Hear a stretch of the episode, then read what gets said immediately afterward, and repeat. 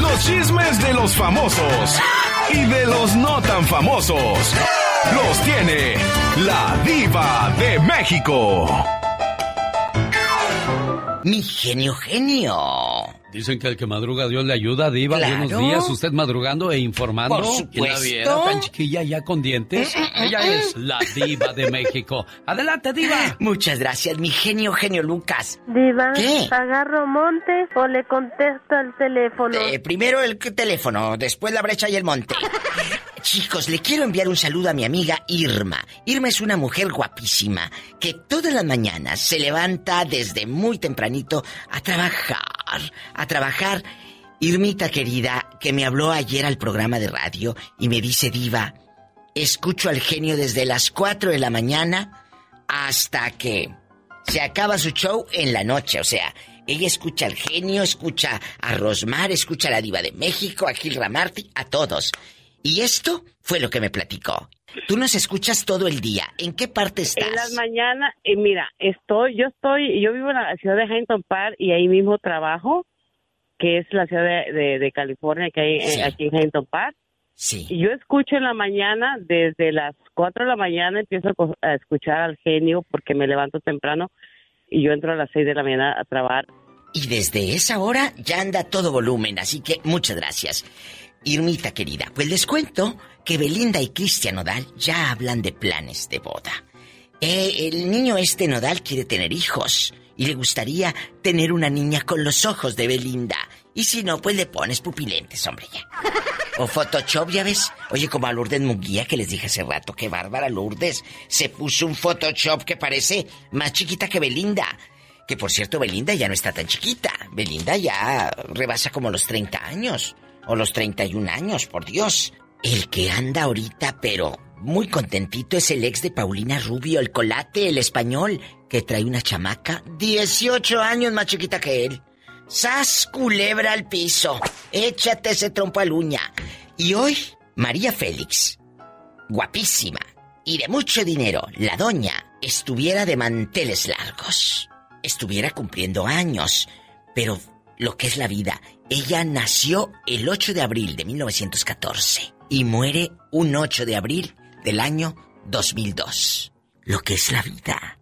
Dicen los gitanos que cuando tú naces y mueres, eh, eh, eh, el mismo día que tú naciste, la fecha pues del 8 de abril, por ejemplo, nace María y muere un 8 de abril, dicen los gitanos que cuando pasa esto es que cumpliste tu ciclo de vida al 100% y fuiste feliz. ¡Sas, culebra! ¿A poco? ¿Tanto así? Shh, cállate, niña, que estoy en personaje. Síganme en Facebook como La Diva de México. María, un beso hasta el cielo.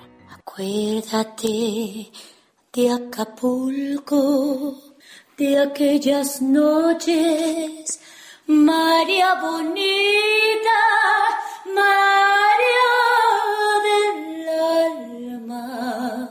Esa canción me la regaló mi amiga Alicia Villarreal. A capela, en bastante. Las estrellitas las enjuagabas. Tu cuerpo del mar juguete, nadie al garete, venían las olas, lo columpiaban. Y te miraba, lo digo con sentimiento, mi pensamiento me traicionaba. Ay, hasta se le pone la piel chinita a uno. Muchas gracias, Alicia Villarreal. Gracias, genio Lucas. Al rato vengo con más chismes. Ya ve, para que no le digan ni no le cuenten, porque a lo mejor le mienten. Ella fue la diva de México. Gracias, diva. Aquí la esperamos más adelante. Gracias, genio Lucas. Lo dice la gente. El genio Lucas es su mejor opción. Porque tú eres un sabio que sabe callar cuando debe de callar. Hablas, amas a toda la gente. Por eso te amamos y eres el número uno y vas a ser el número uno y no existirá otro como tú. Te creas mucho. El genio Lucas. Haciendo radio para toda la familia. Omar, Omar Cierros. En acción. En acción. ¿Sabías que una persona muere más rápido por no dormir que por no comer? ¿Sabías que el escalofrío que sentimos algunas veces al escuchar música se llama orgasmo dérmico?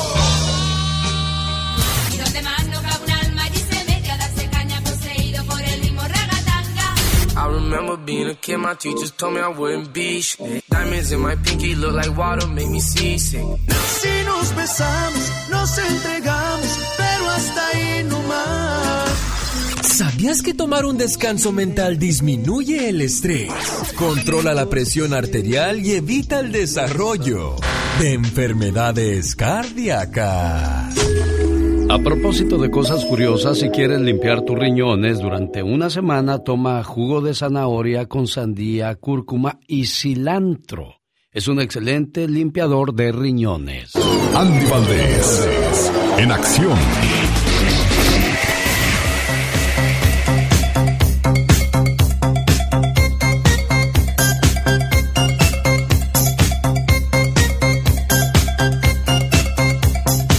Ochentero, ya llegó el señor Andy Valdés con el baúl de los recuerdos la mañana de este 8 de, de abril del 2021.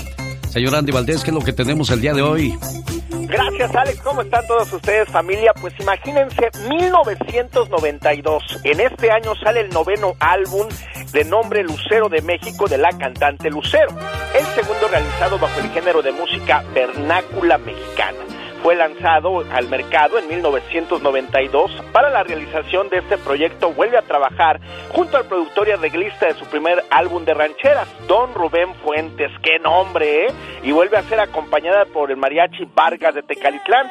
Y bueno, Alex, a diferencia de su álbum anterior, donde todas las canciones eran compuestas por Marco Antonio Solís, en este trabajo discográfico, imagínate, había canciones como Cómo fui enamorarme de ti de Marco Antonio Solís, Llorar de Joan Sebastián, Que no quede huella de José Guadalupe Esparza, Tu infame engaño de Gustavo Ángel Alba, Cómo duele también de José Guadalupe, Tristes recuerdos de Catarino Lara. Es interminable la lista de canciones en este álbum que consagró a Lucero como cantante de rancheras también, mi querido Alex. Y bueno, pues ahí estaba Llorar del querido Joan Sebastián también. Quisiera morirme de una Bueno, y lo último de Lucero, usted dirá, ¿y por qué está la banda Sebastianes? Bueno, porque también se aventó el dueto con la banda Sebastianes de lo más último que hizo Lucero. Fue en el 2020 cuando grabó el dueto con Banda Los Sebastianes a través del vaso. Vamos a escuchar a Lucero. Mucha prisa por ir a buscarte.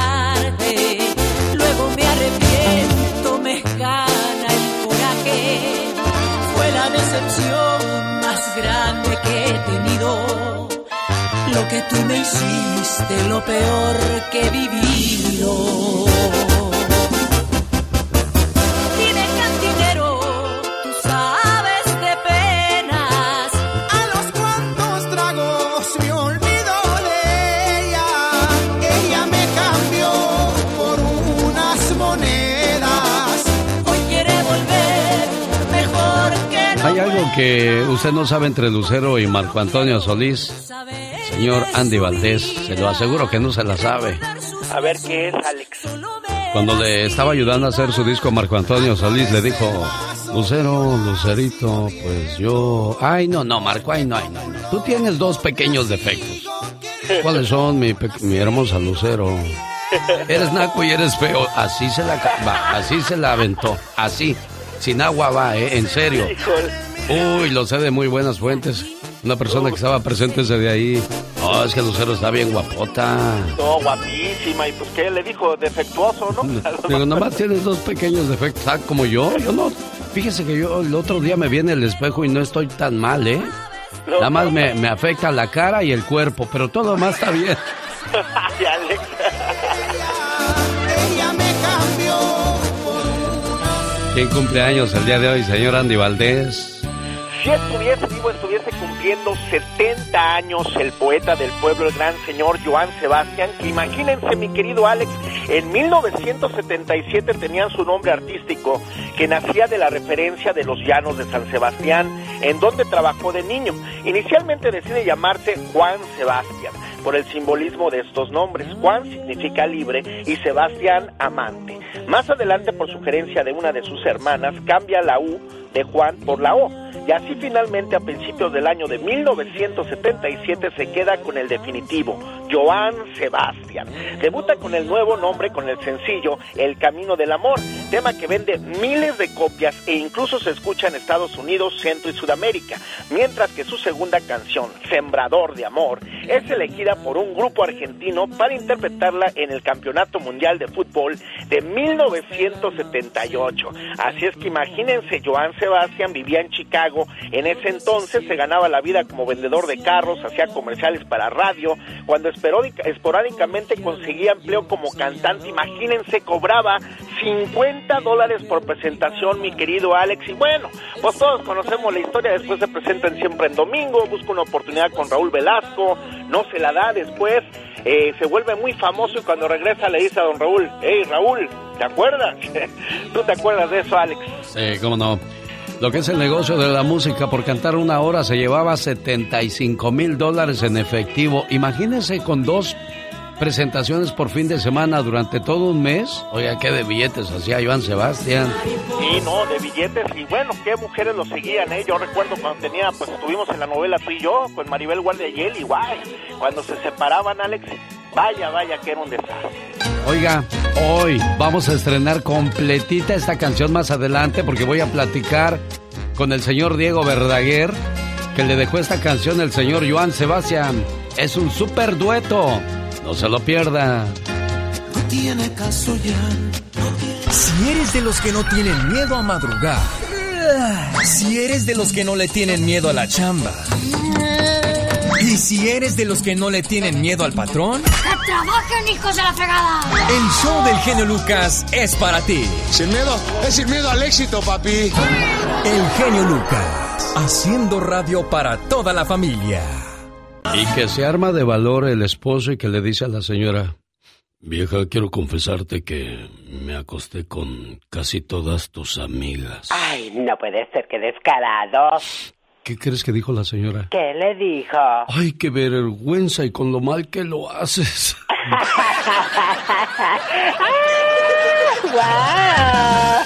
Llegó Gastón con su canción. O sea, a ella le daba más vergüenza, no el hecho de que la hayan engañado, sino de lo mal que iba a quedar con las amigas, ella presumiendo y el otro quedando mal. Suele suceder, qué bárbaro. Ay, cómo son las mamás de ahora, cómo eran antes con nosotros, ¿no? Con los nietos, qué diferentes. Ah, no, no, muy diferente. Todo era muy estricto y te enseñaban buenos modales. Antes tu mamá te decía, no, ¿cuáles buenos modales? Te decía tu mamá, ¿dónde dejaste el tupper? ¿Cómo que lo perdiste?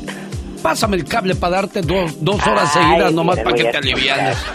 Exactamente, muy estricto. Y, a- y ahora con, con los nietos, ay, no le grites a la niña, si nomás rompió la tele y el refrigerador, no pasa nada. Pobrecita, no tiene la culpa.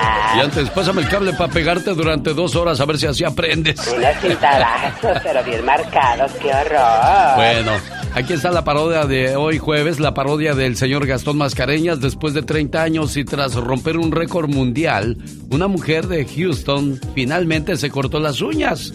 Antes de cortárselas el fin de semana pasado, medían 24 pies y 7 pulgadas. Usaba entre 3 a 4 botellas de esmalte para manicure. Las uñas de esta señora serán exhibidas en un museo de Orlando.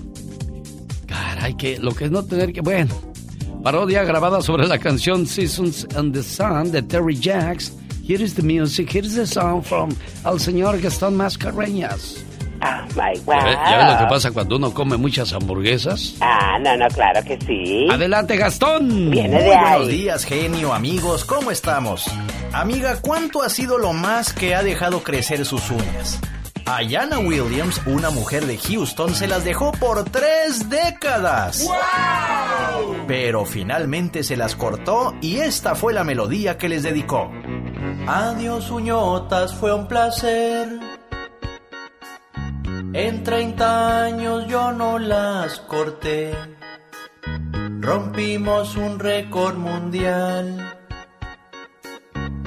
Pero ya me decidí y no las aguanto más, ya no tendré que utilizar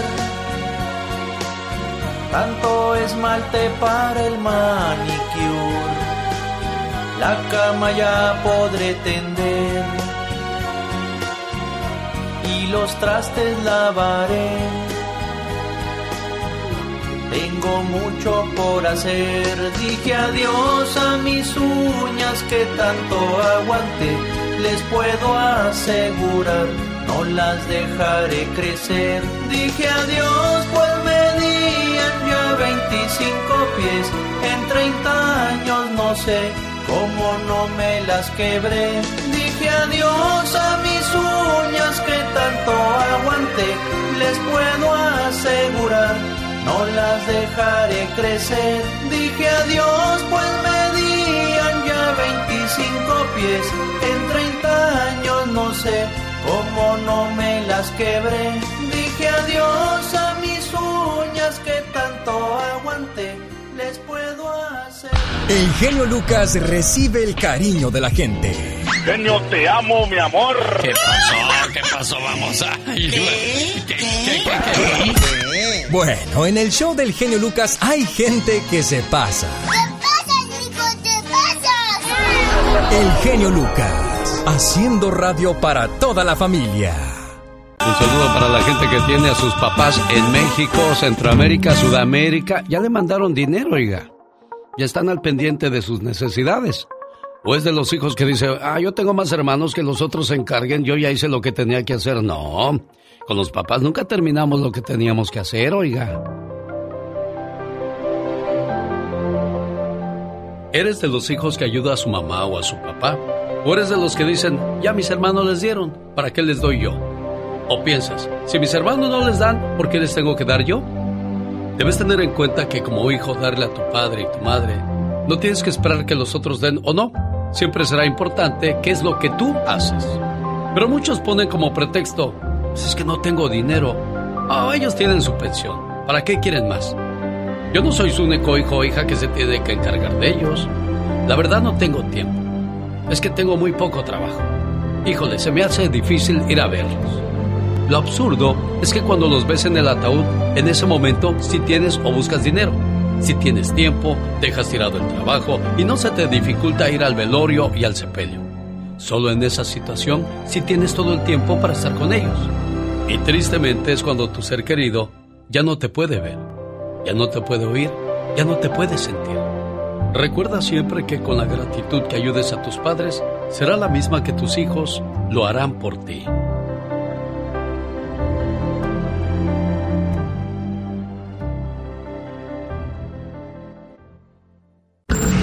Jaime Piña, una leyenda en radio presenta ¡No se vale!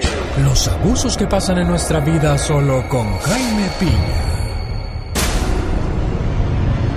¿Y qué no se vale la mañana de este miércoles, señor Jaime Piña? No, ya cuál miércoles, jueves. No, hombre, ya. Lo que pasa es que ya está llegando la lumbre en los aparejos, mi Sí, genio. ya, ya, ya, ya, ya están viejos los pastores. ¿Y ¿Cuántos años tiene, genio? Yo, 52 años, señor. Ah, pregúnteme a mí. ¿Cuántos años tiene usted, señor Piña? 57, señor. 57 ando No, no, pisando no. los 58. No, sí, sí, necesito yo una ojala- ojalateadita ya, entonces. No, una anillada que ¿Qué pasó? ¿Qué tenemos en el No se vale el día de hoy, señor Piña? Mi querido genio, fíjese, no se vale y no se vale. Ya llegó el circo de los payasos.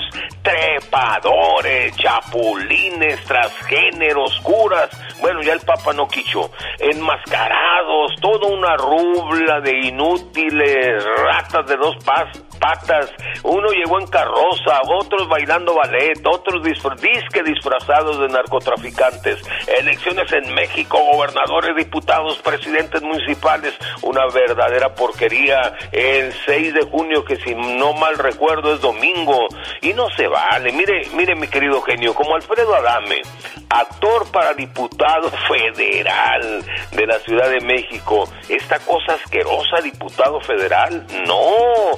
Fue filmado diciendo que le dieron 55 millones para su campaña y que fácil, esta palabra corriente así la dijo, y que fácil se chinga 25 millones. Está grabado. Lupita Jones, candidata a gobernadora de Baja California Sur, es la que organiza los concursos de Nuestra Belleza México y esta señora está acusada por varias chicas participantes de quedarse con parte del dinero del presupuesto y otras acusaciones más. ¿Usted cree? La verdad no se vale y no se vale. El pueblo de México no merece esta burla. Otra, doña Paquita, la del barrio, que quiero mucho, pero Ave María Purísima, candidata diputada de mi Santa Veracruz, no puede ser. La ignorancia en todo su esplendor. Y cuidado, viene de nuevo. Ya le gustó estar de flojo y ganar mucho dinero sin hacer nada. Es diputado federal y ahora se lanza para gobernador de Nuevo León. Da todo lo que él tiene para ser gobernador. Este actorcito, bueno para nada, ahí está, quiere ser diputado federal, el hijo de Lupita D'Alessio. No puede ser, señor. Digo, perdón, gobernador. Da toques este actorcito. Bueno, algunos dirán, ya está el naco de Cuauhtémoc Blanco. Ay, Dios mío, qué barbaridad. Otro corriente y vulgar, Vicente Fernández Jr. Da toques para diputado por el Distrito 20 y háganse un lado porque no viene solo, lo acompaña su mujer en turno, Mariana González, para diputada. Oiga, ¿sabe qué, genio? No se vale, no se vale. Y aún hay más, el bofo Bautista, Adolfo, va para puesto de diputado federal. Vivi Gaitán, ¿se acuerdan? Dos mujeres, un camino, Gabriela Goldmit, actriz, y hay una bola de inútiles y oportunistas. ¿Y sabe qué, genio? La verdad, no se vale, mi genio, no se vale. Oiga, ¿y entonces quién la acomoda? ¿Usted, señor Jaime Piña? sí, me, refiero yo. Si ninguno de estos le llena el ojo, ¿quién podría ser el indicado a ocupar esos puestos? Mire, mire muchachito, ya me sacó usted de onda con ese, ese alburcillo corriente. No, no, no, no, no fue, no fue albur, no, en serio. ¿Quién le acomoda, quién le llena el ojo? ¿Quién cree usted que está capacitado para ocupar ese lugar? A mí me llena el ojo, y se lo voy a decir así con toda la verdad del mundo, a mí me llena el ojo, mire, una noche con Lucero. Bueno. ¿Cuántos años tiene, señor Pi?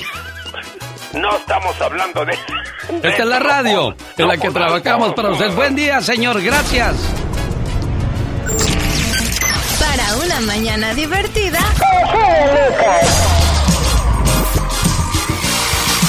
¿Eh? Que andan por ahí, que les dan un puestecito y luego se les sube, ¿verdad? El genio Lucas. Rosmarie Pecas con la chispa de buen humor.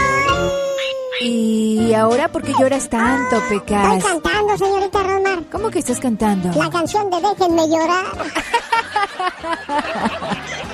Oiga, señorita Rosmar. ¿Qué pasa, Pequitas? Me pregunto, ¿Qué haría en esta vida yo sin mí, hombre? Sí, pues ¿qué harías, corazón? No es que Jaime Camil tenga el ego muy grande, señorita Román. ¿No pecas? No, Jaime Camil no es que tenga el ego muy grande. ¿Entonces? Es que el cuarto es muy pequeño. ¿Cuál es el animal que más lee en esta vida?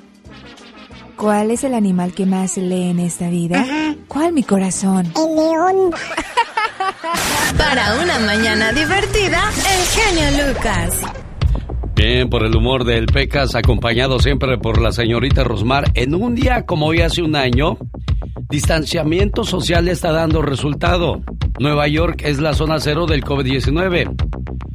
Liberan a detenidos en ICE por cuestiones del COVID-19.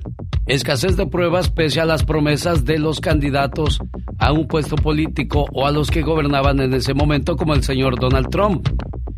Wuhan celebra el fin de 76 días de pandemia, pero desgraciadamente era una mentira porque la pandemia continuaba en gran parte del mundo y por supuesto donde había comenzado. El día de hoy, 8 de abril del 2021, escuchemos qué es lo que tenemos para compartir con todos ustedes en la voz de Michelle Rivera. Hola Michelle. Hola, ¿qué tal Alex? Qué gusto saludarte a ti y al auditorio. Oye Alex, amigas y amigos, ¿han escuchado ustedes la palabra o la definición de la palabra pansexual? Pansexual, No sé, mm, yo no, ¿eh? pansexual, sí. Mira, y es que lo voy a decir. Estaba leyendo a la cantante, una nota de la cantante Demi Lovato, pero que cita a Miley Cyrus y a gente del espectáculo en Estados Unidos, pero también en América Latina y en México también. Muchos artistas, especialmente cantantes de Estados Unidos, eh, se han definido pansexuales y así como ellos, muchas personas en el mundo. Pero a ver, ¿qué es pansexual? Todo lo que voy a decir, por favor, lo voy a decir con respeto. Hay que ser muy abiertos, sobre todo para los que se quejan cuando hablamos de temas eh, de sexualidad y que dicen que no, pues no tenemos conocimiento de, lo que, de lo que se habla a veces. Miren, parece una palabra nueva y como que la quieren poner de moda, esa es la verdad. Pero la organización no, no gubernamental en Estados Unidos de defensa queer, la Gay and Lesbian Alliance Against Defamation, así se llama, define al pansexual como una persona que se siente atraída por todas las identidades de género o atraído por todas las personas sin importar el género. Pan es todos en griego y por lo tanto el término pansexual se puede entender como una idea de identidad sexual para todas las personas. Pero aquí les va lo interesante y por qué lo estoy tratando el tema. Fue una conversación, fue una conversación entre amigos y quise planteárselo a ustedes para saber qué opinan. Las personas pansexuales tienen orientaciones cambiantes, pero esto no significa que sean inestables en sus relaciones según los expertos. Y aquí es donde comienza la discusión, Alex, amiga y amigo. El término solo establece que sus elecciones abarcan una amplia gama de posibilidades y se dan la libertad para dar curso a sus deseos. Entonces, ser pansexual para dar curso a tus deseos o es porque realmente puedes sentirte atraído por cualquier persona por el solo hecho de andar libre. En la discusión con mis amigos se alegaba que la mitad de las personas que actualmente se definen gay son por cursos carnales, es decir, por temas que tienen que ver con arranques sexuales, pero ese es el argumento que ellos planteaban, más, por la, más que por la naturalidad de sentirse atraído por personas del mismo sexo. ¿Qué pensará la gente? Y lo voy a plantear con muchísimo respeto.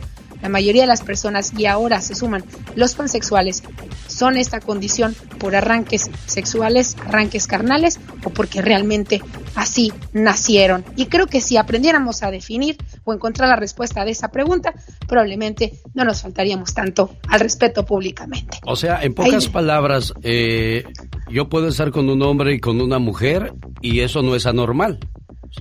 Con un hombre, con una mujer, con un transgénero, con una lesbiana, con un gay, con todos. Eso, es- eso es un pansexual. Ay, caray. A muchos, los, a muchos los ha tomado por sorpresa, por supuesto, porque no conocen la definición, no sabían. Pero eso es lo que voy. Mis amigos dicen, no, esos son arranques carnales, esos son arranques de calentura, de y mejor así, para que luego anden haciendo otras cosas. Bueno, Oye, oye, yo Michelle, pienso que sí eh, se puede dar, ¿no? Existe también la duda de, por ejemplo, eh, está un muchacho que, que le gustan los muchachos. Ajá. Y ese muchacho se mete con ese muchacho que le gustan los muchachos, pero dice que él no es. Entonces yo digo, ¿es o no es Michelle quien se mete con un muchacho? Yo digo que sí es. Y mucha gente, y muchos dicen que no, que no son. No, sí, o sea, es, la preferencia por... Yo creo que le tenemos miedo a la definición, al concepto que se puede aplicar. Un heterosexual no es otra cosa más que una persona que tiene relaciones y que gusta de la persona del otro sexo, una mujer y un hombre. Y para el resto, pues hay diferentes definiciones, gay, lesbiana, etcétera, dependiendo tus preferencias. Pero por supuesto que cuando tú pues tienes una preferencia sexual, bueno, es que este, ese es el tema, querido Alex. Entonces, nos definimos de por eso, lesbianas o gays por nuestras calenturas o porque realmente así, así nacimos. Esa es, la, esa es la discusión. Mis amigos alegan que últimamente la mayoría de las personas se definen abiertamente homosexuales porque tienen, eh, se presentan otras situaciones sexuales en su vida. Hay otros que dicen que no, que se da con naturalidad. Cada, creo, debo decir de entrada que las personas son libres de hacer lo que les da su gana. Eso O sea, nos da, bueno, yo te, la pongo, yo te la pongo de esa manera. Tú en la noche te acuestas con tu marido y al- en la mañana siguiente te encuentras a una compañera del trabajo y te metes con ella. No, eso es, eso es, eso es ser gay, ser lesbiana. Desde mi punto Pero de no, vista. pero ahora dicen que son pansexuales. Pero no, no, sí, pero te- también si te, si te atrae un transexual, si te atraen esos, los que, te- de todo, de todo, de todo. Caray, qué cosas. Denle su opinión a Michelle Rivera. No te vayas, Michelle, porque alguien te llamó chayotera. ¿Eres chayotera? Ahorita nos respondes. No te vayas.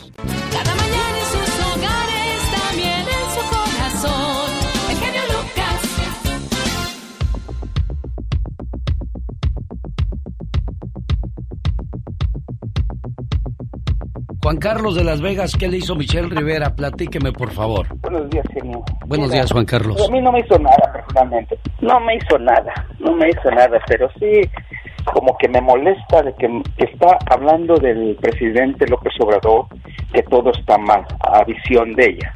Yo no sé qué privilegios haya perdido ella. Lo he escuchado siempre que habla negativamente de él. Ella dice que todo está mal ahorita, que el gobierno no hace nada, que no ayuda a nadie. Yo tengo familiares en México y voy muy seguido a la ciudad de Tijuana.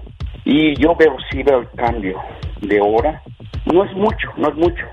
Porque qué más quisiera que el presidente López Obrador tuviera una varita mágica y cambiara de todo el país con solo un movimiento, pero no es posible. Esta persona, como te digo, no sé qué privilegios haya perdido el chayote, no lo sé, pero alguna vez escuché que tú que ella trabajaba para, para Televisa. Y eso me hace pensar que, bueno, era parte también del chayote. O recibía su jugoso chayote. Me imagino. No lo puedo decir o confirmar porque no, no, no, la, no la conozco, ¿verdad? Eso es lo que usted opina. Yo aquí dejo que todo mundo suelte lo que trae sin ningún problema, pero que ella le responda a lo que usted dice, Juan Carlos en Las Vegas. Saludos. Adelante, Michelle. ¿Qué le respondes a Juan Carlos? A ver, ¿me, escuchas ahí, Michelle? Un segundo, bueno, ahí está todo normal. Déjate marco inmediatamente por si no me escuchas. No sé si me hayas puesto en mute o hayas perdido la, la comunicación. Referente a lo que dijo Juan Carlos, que, bueno, pues te llama chayotera, Juan Carlos de Las Vegas. Ahora sí, ¿qué opinas al respecto, Michelle? ¿Me escuchas? Sí, bueno, sí, comentar rápidamente. Cuando se le dice a un periodista chayotero, tiene que haber la otra parte, tiene que haber prueba de que la otra parte te ha pagado. Entonces, me llama mucho la atención cuando te dicen chayotero, porque pues te tienen que señalar también qué otra parte es la que te paga para decir o dejar de decir supuestas cosas que tú dejas de decir. Estamos en un momento donde se ha demeritado tanto el trabajo de la prensa. Nosotros mismos también, los que reciben dinero para hablar bien de gobiernos o hablar mal de los gobiernos, que pues estamos recibiendo esos conceptos de la gente, porque sí, pero en específico los que son fans del presidente Andrés Manuel López Obrador, los que siguen su movimiento. Y es muy aceptable. La verdad yo no me enojo cuando me dicen chayotera. Al contrario, festejo que en mi país, con todos los presidentes y gobernantes que tenemos, puedo gozar de libertad de expresión. Y un periodista tiene esa facultad le guste o no le guste a la gente. Todo aquel periodista que hable siempre bien de las cosas, de los presidentes y de los gobernantes, no está haciendo otra cosa más que relaciones públicas. Y yo no vine a estudiar periodismo para hacer relaciones públicas y hablar bien de los presidentes, de los gobernantes, no importa el partido.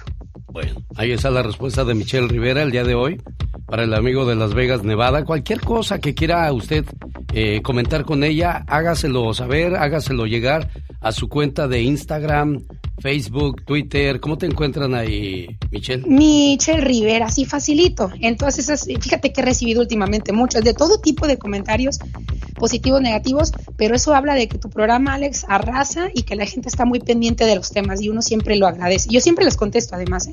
a todos. Me, hacía cosas feas. Mi abuelito no es lo que todo mundo, todo mundo cree. Frida Sofía cuenta detalles del abuso que vivió a manos de su abuelo Enrique Guzmán. Siempre fue muy abusivo. Mira, me pongo a temblar porque tengo mucho que decir de eso.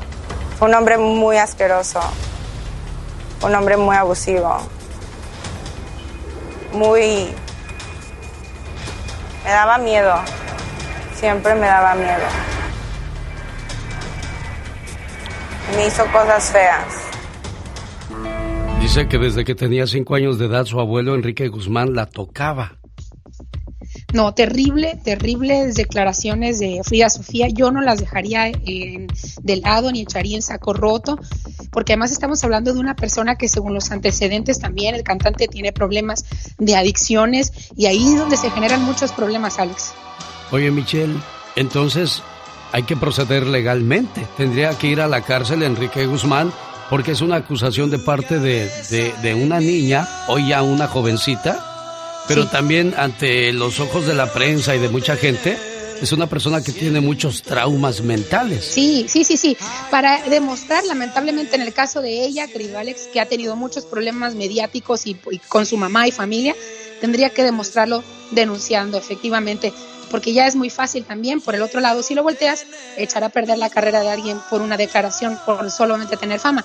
Entonces yo creo que ya tiene que darle seriedad a esta situación y poner el ejemplo a muchas mujeres con esta denuncia. Bueno, y le preguntó el periodista Adolfo Infante que por qué no denunció eso antes que, que tuviera el problema con su mamá. ¿No será que ahora está sacando todos sus traumas? Y bueno, si eso fue verdad, entonces hay que... Hay, ¿cómo, ¿Cómo encuentras pruebas de esa situación? Porque creo que no es algo que, antes de pelear con la mamá yo pelearía primero por lo que me hizo mi abuelo. Totalmente, es difícil en estos momentos, pero todo comienza con, con una denuncia. Creo que ella tiene nexos importantes en Estados Unidos donde se facilita más la justicia a personas en esa situación. Entonces yo creo que es importante que ella haga una denuncia y que se abra una investigación en contra del, del cantante, ¿no? Pero sí, se da en un momento donde ella es señalada por problemas mentales, casi, casi. Entonces, qué pena la situación, la verdad, porque aquí ya envuelve a toda una familia en una bronca tan grande. Bueno, ahora vamos a ver qué es lo que dice el abuelo. Tiene que dar sus declaraciones, se tiene que defender porque ahí hay un problema legal muy, muy fuerte. Yo leí a su hijo, a la hermana de Alejandra Guzmán, defendiéndole el día de ayer, pero sin duda no va a ser suficiente. Alex es demasiado lo que cae en, en, en contra de él porque no es como te tocar el busto, como Vicente Fernández, estamos hablando de abuso sexual o tocamientos indebidos. Gracias, Michelle Rivera, que tengas un excelente día. Gracias, querido Alex, muy buen día a todos. Laura García atendiendo sus llamadas al 1877-354-3646.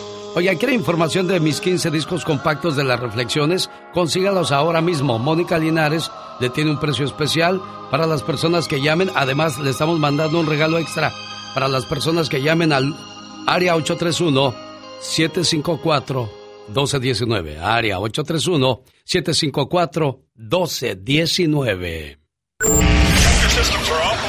Nosotros no inventamos la radio.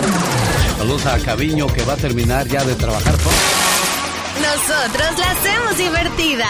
¿Se vuelve idioso, Diva, no? Te vuelves y mañoso también. Y mañoso. El genio Lucas. Pati Estrada. En acción. Oh, ¿y ahora quién podrá defenderme? El día de ayer hablábamos de lo que pues se le grabó a Alfredo Adame acerca de quiénes son los dueños del partido para el cual él trabaja y el dinero que piensa echarse a la bolsa. Los dueños de este partido son Manuel López Obrador, Marcelo Ebrard y el Bester. Marcelo Ebrard es el próximo presidente. ¿Por qué crees que me fui yo con eso? Marcelo Ebrard es el próximo presidente de México, cabrón. Y es el que va. Ya a mí me contaron toda la historia, cómo está el pedo por dentro. Uciel de Washington, ¿cuál es su punto de vista de Alfredo Adame? Buenos días, genio. Yo, yo no creo que, que, ese audio, que sea verdad, que sea el dueño Andrés Manuel López Obrador, porque pues, él no tiene necesidad de, de hacer eso. Este, en el tiempo que tengo yo conociendo a este presidente, le han sacado tantas mentiras eh, la gente inventa cosas para desacreditarlo, pero tenemos el mejor presidente eh, que yo recuerde en la historia de México. Yo no recuerdo que haya otro presidente como este. Mucha gente también este lo critica, quiere que, que el cambio se vea rápido, pero se va a llevar mucho tiempo para que haga un cambio. Recuerden que son 70 años que el PRI ha gobernado y 70 años de que han saqueado más que nada a México. Mira, Uciel, vamos a quedarnos con esa duda tú y yo si, si es o no es el presidente parte de este partido. Si el próximo presidente es el personaje del que habló Alfredo Adame, entonces ahí ni usted ni yo hay manera de cómo podamos defender al actual presidente. ¿De acuerdo, Uciel? De acuerdo. Ok, gracias por su llamada, buen día. ¿Qué cosas de la política, Pati Estrada? ¿Cuál es tu punto de vista al respecto? Eh, Morena quiere decir Movimiento de Regeneración Nacional, de ondas Morena. Pues no es que sea el dueño, yo creo que Alfredo Adame se equivocó, es el fundador, es el fundador, pero no el dueño. Y como todo partido político, bueno, pues eh, tiene sus organigramas, su distribución, pero hoy como presidente de la República, Andrés Manuel López Obrador dice fue el partido que lo postuló, lo llevó a la presidencia, mas sin embargo, él no quiere ahorita involucrarse. Mucha gente no lo puede entender, pero Andrés Manuel López Obrador está siguiendo eh, en total apego a la ley electoral de eh, no involucrarse a favor o en contra de un candidato de partido político.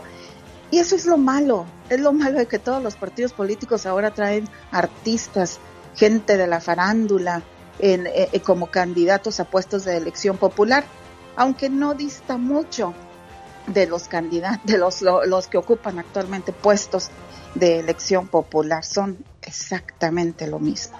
A mí me gustó el punto de vista que dio el día de ayer el señor David Feitelson. Si se lo perdió, entre al podcast el día de hoy y escúchelo. Porque él se vino huyendo de México porque dice, es que los políticos absolutamente nada hacen. La seguridad cada vez es más difícil en México.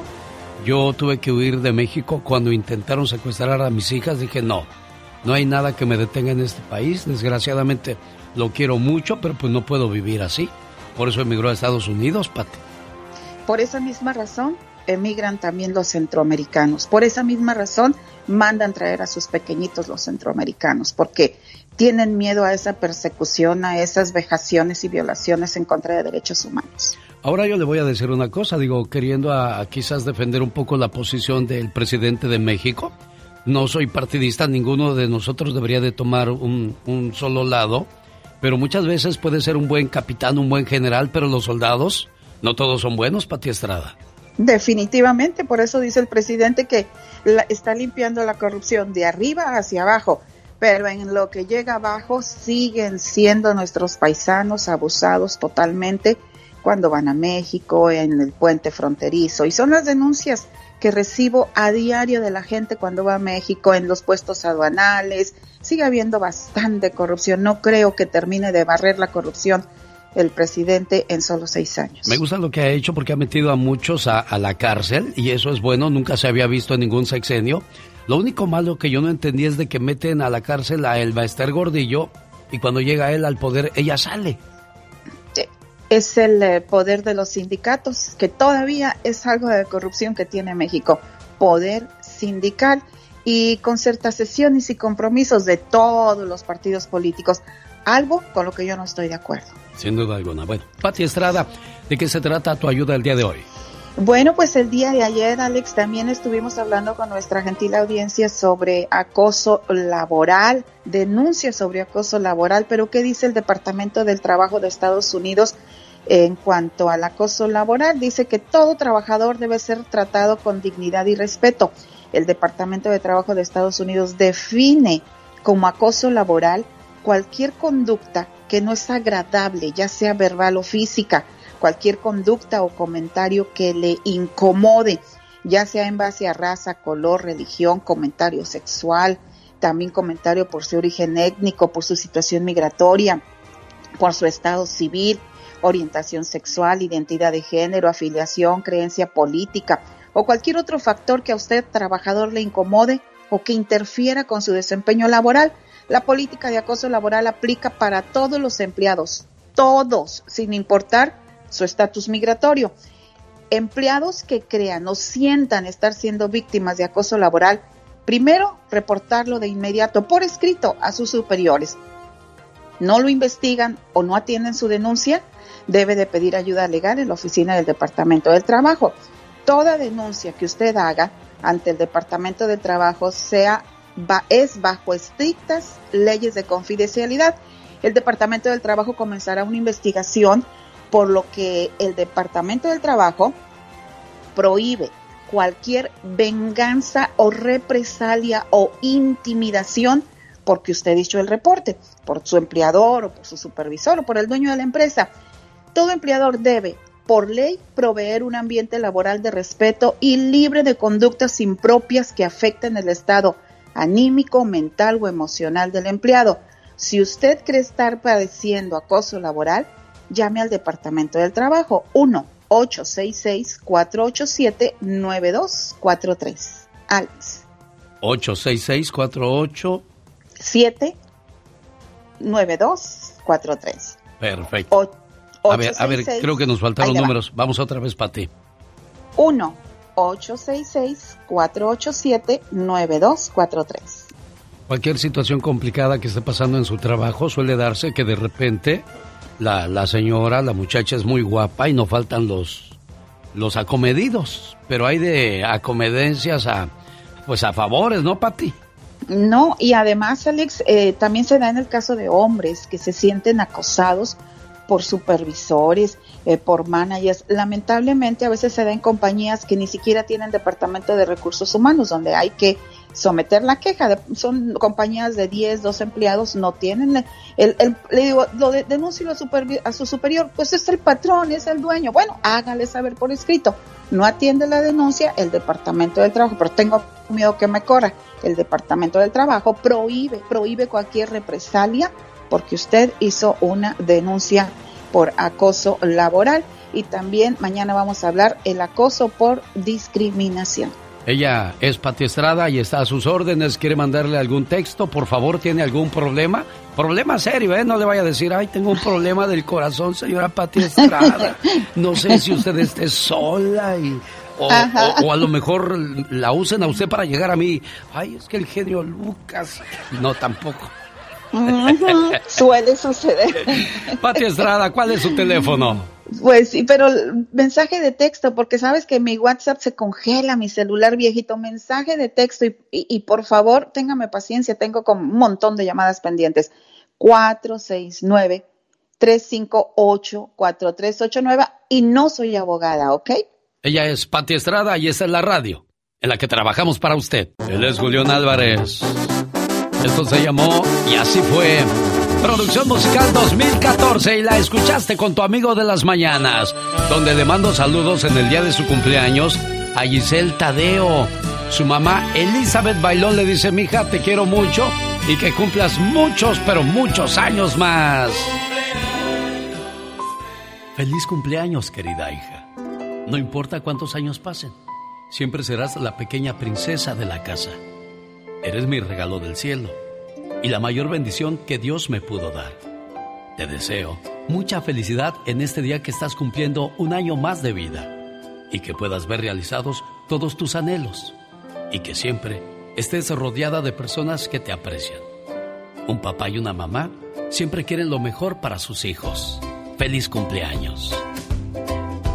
Le llamé a tu muchacha. Yo sé que querías la llamada antes de las 7 de la mañana hora de California, Elizabeth pero pues se nos fue el tiempo en otras cuestiones que fueron saliendo en el camino. Pero te voy a recomendar algo. Entras al podcast de Alex El Genio Lucas y ahí vas a escuchar el saludo para Giselle Tadeo. Y si no sabes cómo, tú dile a tu muchacha, busca el podcast del genio Lucas, mija, para que escuches las cosas bonitas que dijimos de ti hoy en tu cumpleaños. ¿Ok, Elizabeth? Gracias. ¿Qué le quieres decir a tu muchacha? Que te quiero mucho mucho, muchísimos años más y muchísimas gracias a ti, Alex, por hacerlo posible. De nada, preciosa. Ahí está entonces el podcast de Alex el genio Lucas a sus órdenes.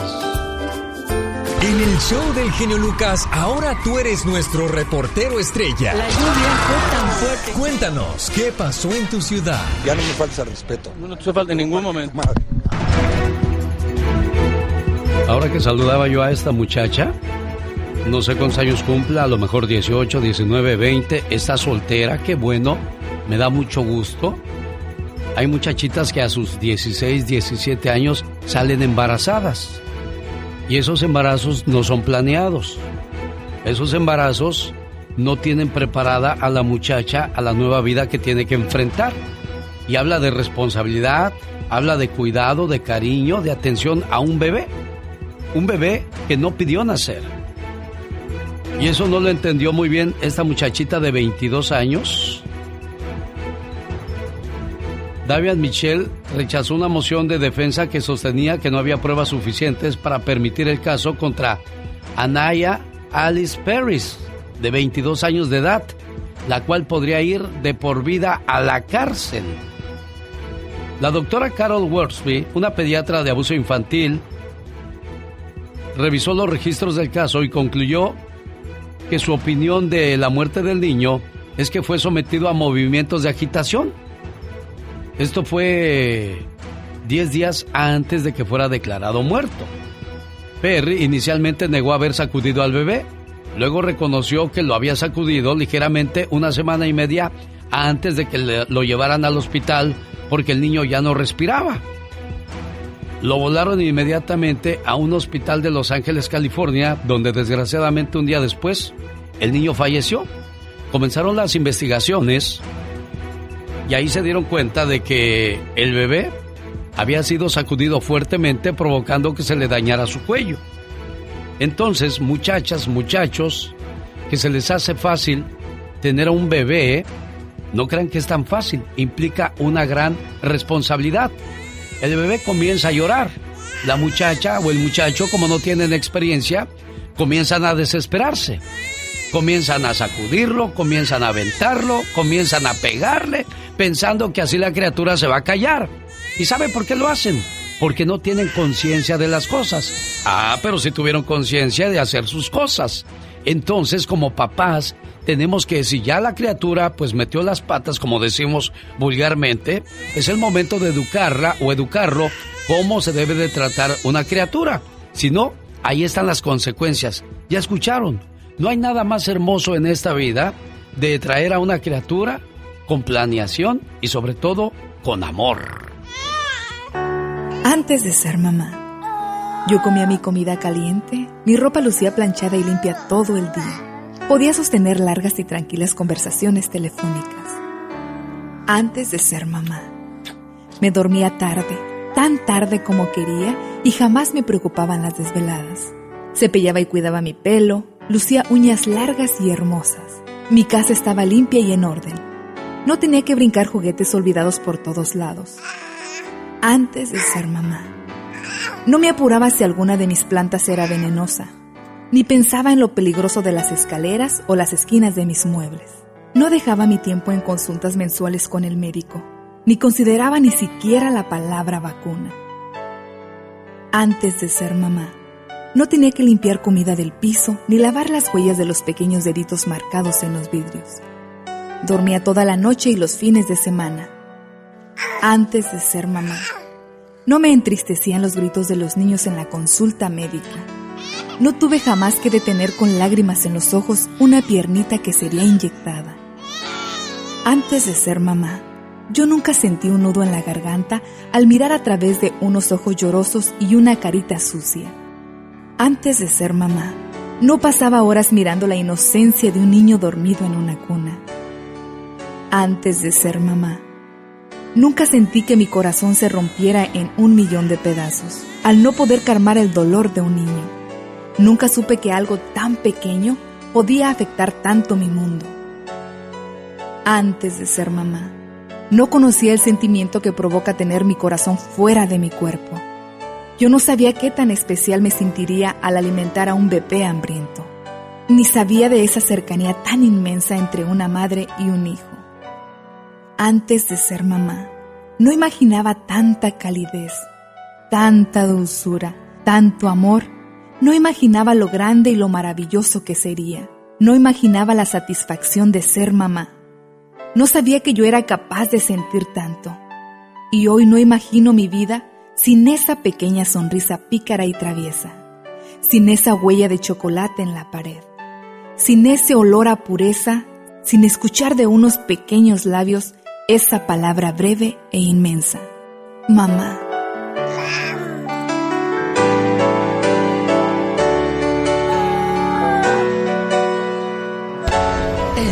Show que toca tu corazón. El genio Luke. ¿Te gustó? ¿Te gustó o no te gustó? Sí, me gustó. ¿Cuál es la parte que más te gustó de esa canción que te dedicaron? Casi todo. Todo. Ni le pusiste atención, Flor, y me estás viendo la cara. bueno, pero dice cosas bonitas del amor, ¿verdad? Sí. Pues eso es lo que siente Diego. Por ti, Diego. Ahí está tu señora esposa, Diego. Gracias, señor genio Lucas, te lo agradezco. Le dije que esta canción de José Alfredo Jiménez se la dedicabas tú, ¿eh? Sí, gracias, señor genio Lucas. Y Flori, nada más quería decirte feliz cumpleaños, que el lunes cumplió años de ella y, y el día 11 de abril, que es domingo, vamos a cumplir 11 años de casados y gracias Flori por compartir estos 11 años conmigo. Te Oye, amo. Flori, y hay algo más. Me dijo que como regalo de cumpleaños, si hay algo que no te gustaba, si algo que quisieras que cambiara, ese iba a ser tu regalo extra por tu cumpleaños. Sí. Sí, ¿qué no te gusta de, de Diego, Flori? Dilo ahora o calla para siempre, mujer. ¿Qué no te gusta A ver? No tengas miedo, Flori, yo te, yo te defiendo. Di, suéltalo, Flori, ándale, niña.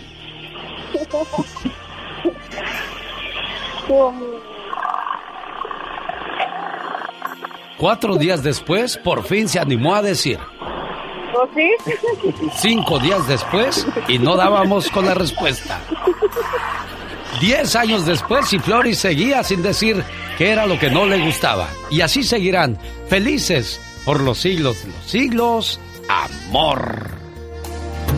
En el aire, Rosmar Vega y el Pecas. Disfrútalos. ¿Qué te ha dado esa mujer? ¿Qué te Oye, el Pedro Infante de los pobres. Claro. Mírelo, ¿eh? Ya, ya, Pecas, no te enojes tampoco. Chusma.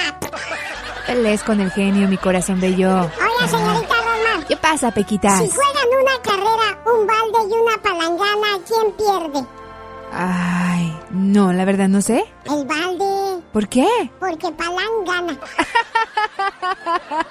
Si hay 25 peces en una pecera y se ahogan 5, ¿cuántos quedan? A ver, si hay 20, 25 peces, ¿verdad? Y se ahogan 5, ¿cuántos quedan? 20 pecas. No, señorita. No. ¿por qué, corazón? Quedan los 25. Ah, ¿por qué? Porque los peces no se ahogan. Dice que ahorita que la escucho reír me acordé de un menso que murió de la risa.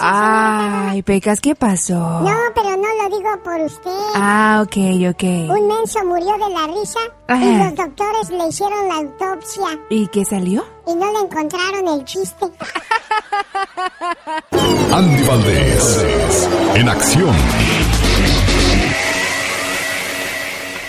La canción Así fue tiene su historia y la vamos a conocer a continuación en la voz de Andy Valdés. Así fue.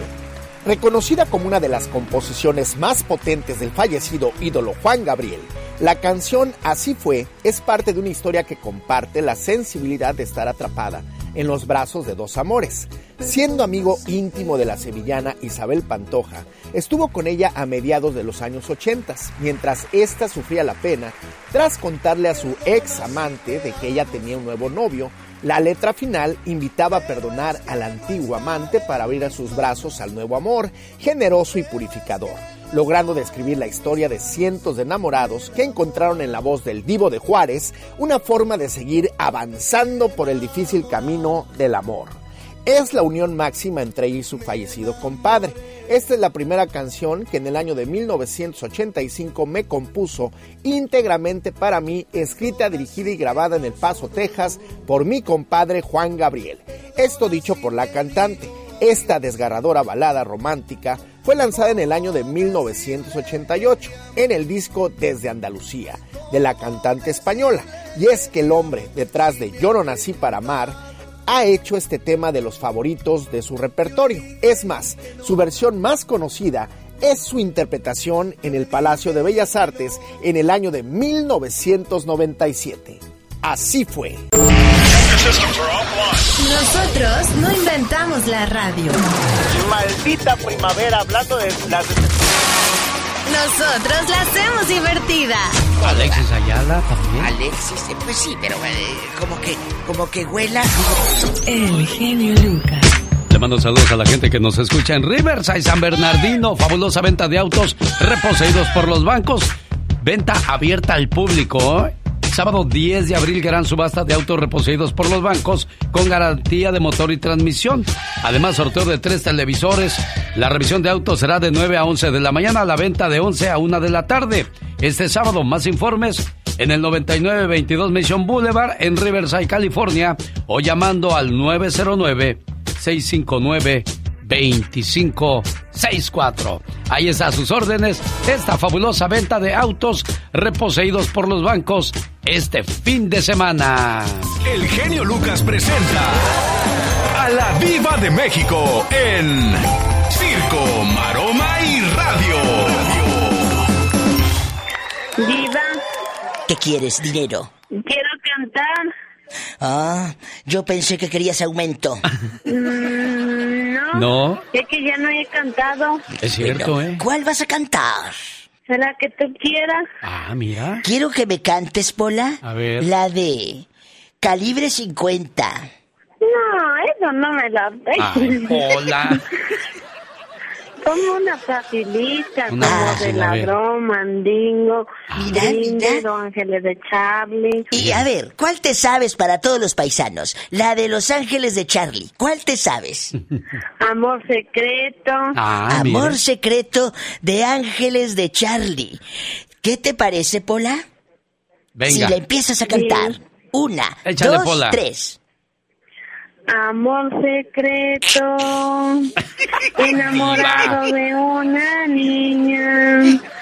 Amor secreto, Pero, pero, más fuerte, bribona. el que te ama sin medida. Amor secreto, un cachito. Es lo que te voy a dar. Un cachito de carne.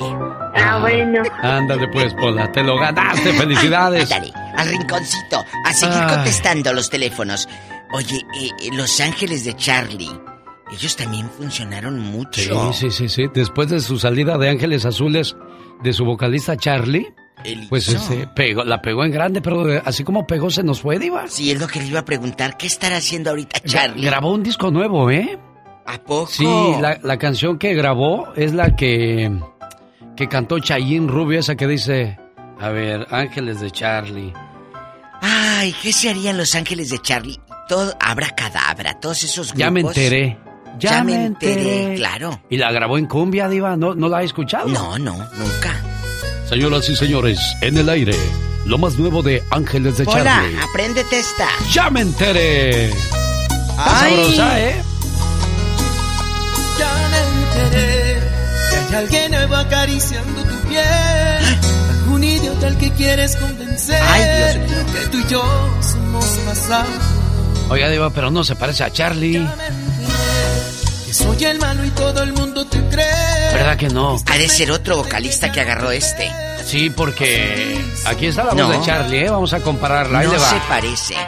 Esos son Los Ángeles de Charlie. Producción musical 2004. Hace ya 17 años, Diva. Ya llovió.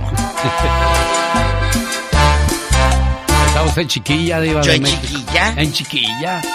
Vamos a escuchar a Los Ángeles de Charlie. Y baile y baile por toda la orilla de la cancha. Ahí va.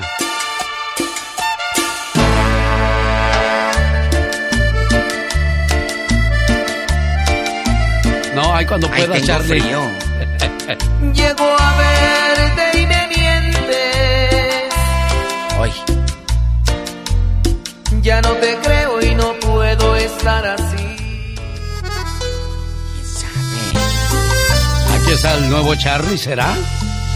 O agarró a un muchachito. Hoy. Oiga. Estoy seguro de que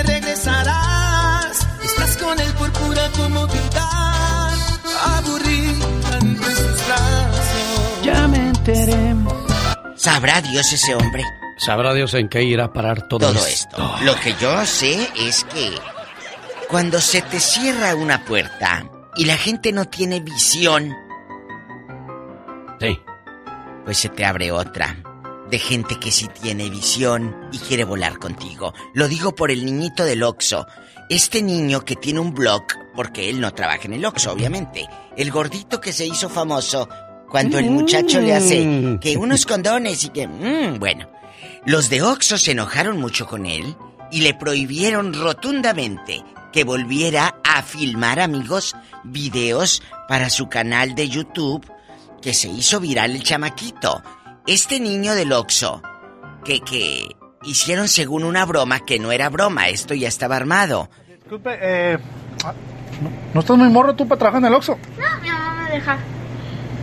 ¿Cuántos años tienes o qué? 12. Ah, bueno. Pues, ah, ok. ¿Me das unos condones? ¿Unos qué? Unos preservativos.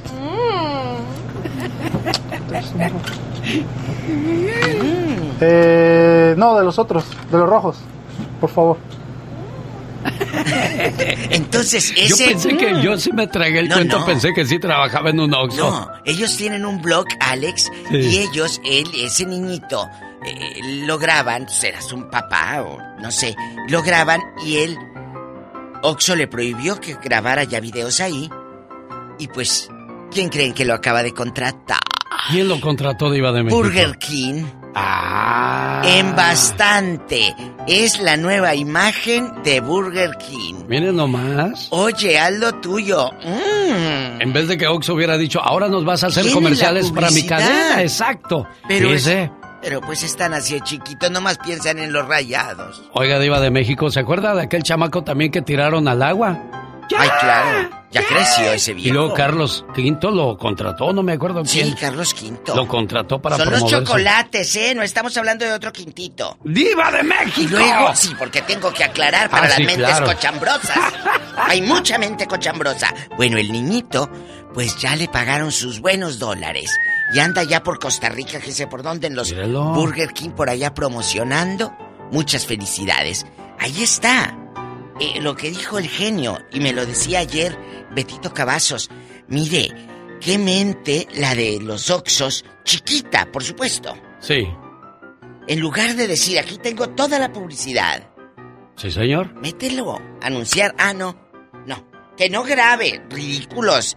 Pues es que nada más piensan en rayados y tigres. Y lo único que tenía que hacer el chamaco es nada más, "Mm, niño, ¿me das un café? Mm, Es todo. Los, Niño, los vikingos del Oxxo. Sí, ¿me das una soda bien fría? Mm, Mm, y ¿Y ya? Y ya. Bueno, pero pues, no todos piensan así, no todos tienen esa visión. hombre. Eso sí, Diva de México. Estaba viendo, estaba viendo que el primer éxito de Tina Turner, cuando ella ya se separa del marido, del marido que la maltrataba y todo, en HBO, tienen la biografía, eh, bueno, es el documental de estreno de Tina Turner. Ella a los 50 años tuvo su primer número uno. Y no fue aquí en Estados Unidos, porque el de la Emmy Capitol le dijo a su manager y al, y al director que la había firmado, a esta mujer vieja y de color no la quiero en la compañía. Así dijo. Pero ¿cómo la contrataste? ¿Quién es? Pues es que ella es una nueva, pero si ya está vieja. Bueno, todavía no despegaba Tina, por supuesto. Había trabajado muchos años con su marido y ahora le dijeron, bueno, vámonos a Londres, porque sacaron... eh, El, el productor y el manager le dijeron, vámonos a Londres. En Londres se empieza a reventar Tina Turner. No sabe, genio Lucas. Que de, de- tuvo que triunfar en Londres para que Estados Unidos le abriera la puerta. Sí, pero desgraciadamente Tina. Turner tuvo una vida muy fuerte, Muy muy, cruel. El marido se la sonajeaba bien y bonito, Diva de Dice México. que abría los ganchos de la ropa, amigos, genio. Los, ya ves que están como enredaditos para Sí. ganchar la ropa. Que los hacía largos y que le daba como eh, en las pompis. Qué feo. Que la golpeaba con los, con los, con el alambre, pues. Le aventaba el café hirviendo cuando no le gustaba cómo quedaba. Que dice el hijo llorando. Le aventaba el café hirviendo. Ahorita Tina tiene una manza. Ah, bueno, el director este que dijo se tragó sus palabras. Sí, señor. Sigue Tina en Emmy Capitol. Y pues quién es? Nadie. ¿Y quién es Tina Turner? Una leyenda. A lo que voy, nunca dejes. Esa es la canción. Esa canción fue la que grabó en Londres, reventó y fue su primer número uno. Y gracias a eso regresa a Estados Unidos. Y lo demás pues ya lo sabemos, es una leyenda. Una canción. Qué bonita. Es que esa es, es, es, es la leyenda de Tina Turner. Y déjeme contarles. Qué cosa, Diva de México. y de mucho dinero. Que uno las ve tan fregonas y no te imaginas que se dejan golpear por el marido. Sí, o que se droguen, o que lo que hacía Yuri, tenía un novio, otro novio, otro, y no eran ni sus novios. Bueno, de eso vamos a hablar más adelante en el Ya Basta. Hoy vamos a hablar de Frida Sofía, pero Diva, la tengo que dejar, niña. ¿A dónde vamos? Ajá, ahorita vengo. Le voy a llevar a la gente su Lion King, acción inmediata. Al rato regreso. Fuerte lo de Frida Sofía. No Gracias. se lo pierda. Adiós, Diva de México. Omar, Omar, Omar Cierros. En acción. En acción. Es el momento de escuchar Deportes en Pañales, bajo la producción de Omar Fierros y la voz de Héctor Hernández. Héctor Hernández, platícanos las alineaciones del partido. El América sale con Oscar Jiménez en la portería, Emanuel Aguilera, Sebastián Cáceres, Luis Fuentes y Jorge Sánchez. En el medio campo Antonio López, Mauro Laines, Santi Naveda y Leo Suárez. Adelante Giovanni Dos Santos y Federico Viñas. Salió de este programa directo a las filas de Televisa Héctor Hernández. Adelante. No todo está perdido, pues se cuenta con material humano de gran jerarquía como Raúl Jiménez, goleador histórico del Wolverhampton de Inglaterra. Los deportes no suenan igual si no son de deportes en pañales. Aquí está Cepillo. Hoy, en Deportes en Pañales, hablaremos de los deportistas más traicioneros. Pero existen diferentes tipos de traiciones, ¿estamos de acuerdo mis niños? Nuestro primer ejemplo es un traidor deportivo, seguro lo conocen, se llama Oribe Peralta. Consiguió dos campeonatos con las Águilas del América, con quienes llegó en 2014. Se hizo del cariño de la afición, se volvió capitán, su nombre era el más vitoreado en el Azteca y se fue nada más y nada menos que a las Chivas Rayadas del Guadalajara. ¡Ay, Oribe! ¿Qué más les podemos decir? Una leyenda del fútbol mexicano. A continuación, las palabras de Oribe Peralta, quien tenemos toda la certeza viene a aportar demasiado a este club. Es un gusto enorme para mí el estar hoy aquí. Hoy les cuento que Chivas fue el primer equipo que me dio la oportunidad de, de poder demostrarme a mí mismo que podía llegar a primera división. Cállate los cinco, tú lambecudos también tú. Siguiente traidor se llama Clarence Seedorf. Jugó para el Inter de Milán y fue traspasado por 22.5 millones de euros al acérrimo rival, el AC Milan, donde se volvió un líder, consiguió dos Champions y dos ligas. Pero Seedorf, mis niños, no fue un traicionero deportivo solamente, no. También cuentan las malas lenguas que se metió con la pareja de su compañero de equipo, un delantero brasileño llamado Ronaldo, al que le decían el fenómeno, quien al enterarse de la traición decidió cambiar de equipo.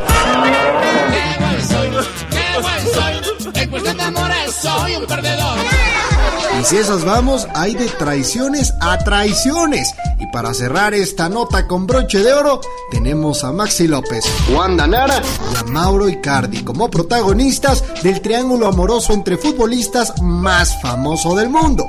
Se comenta, Wanda, que estás de novia. Con alguien muy famoso, muy conocido pero él juega al fútbol.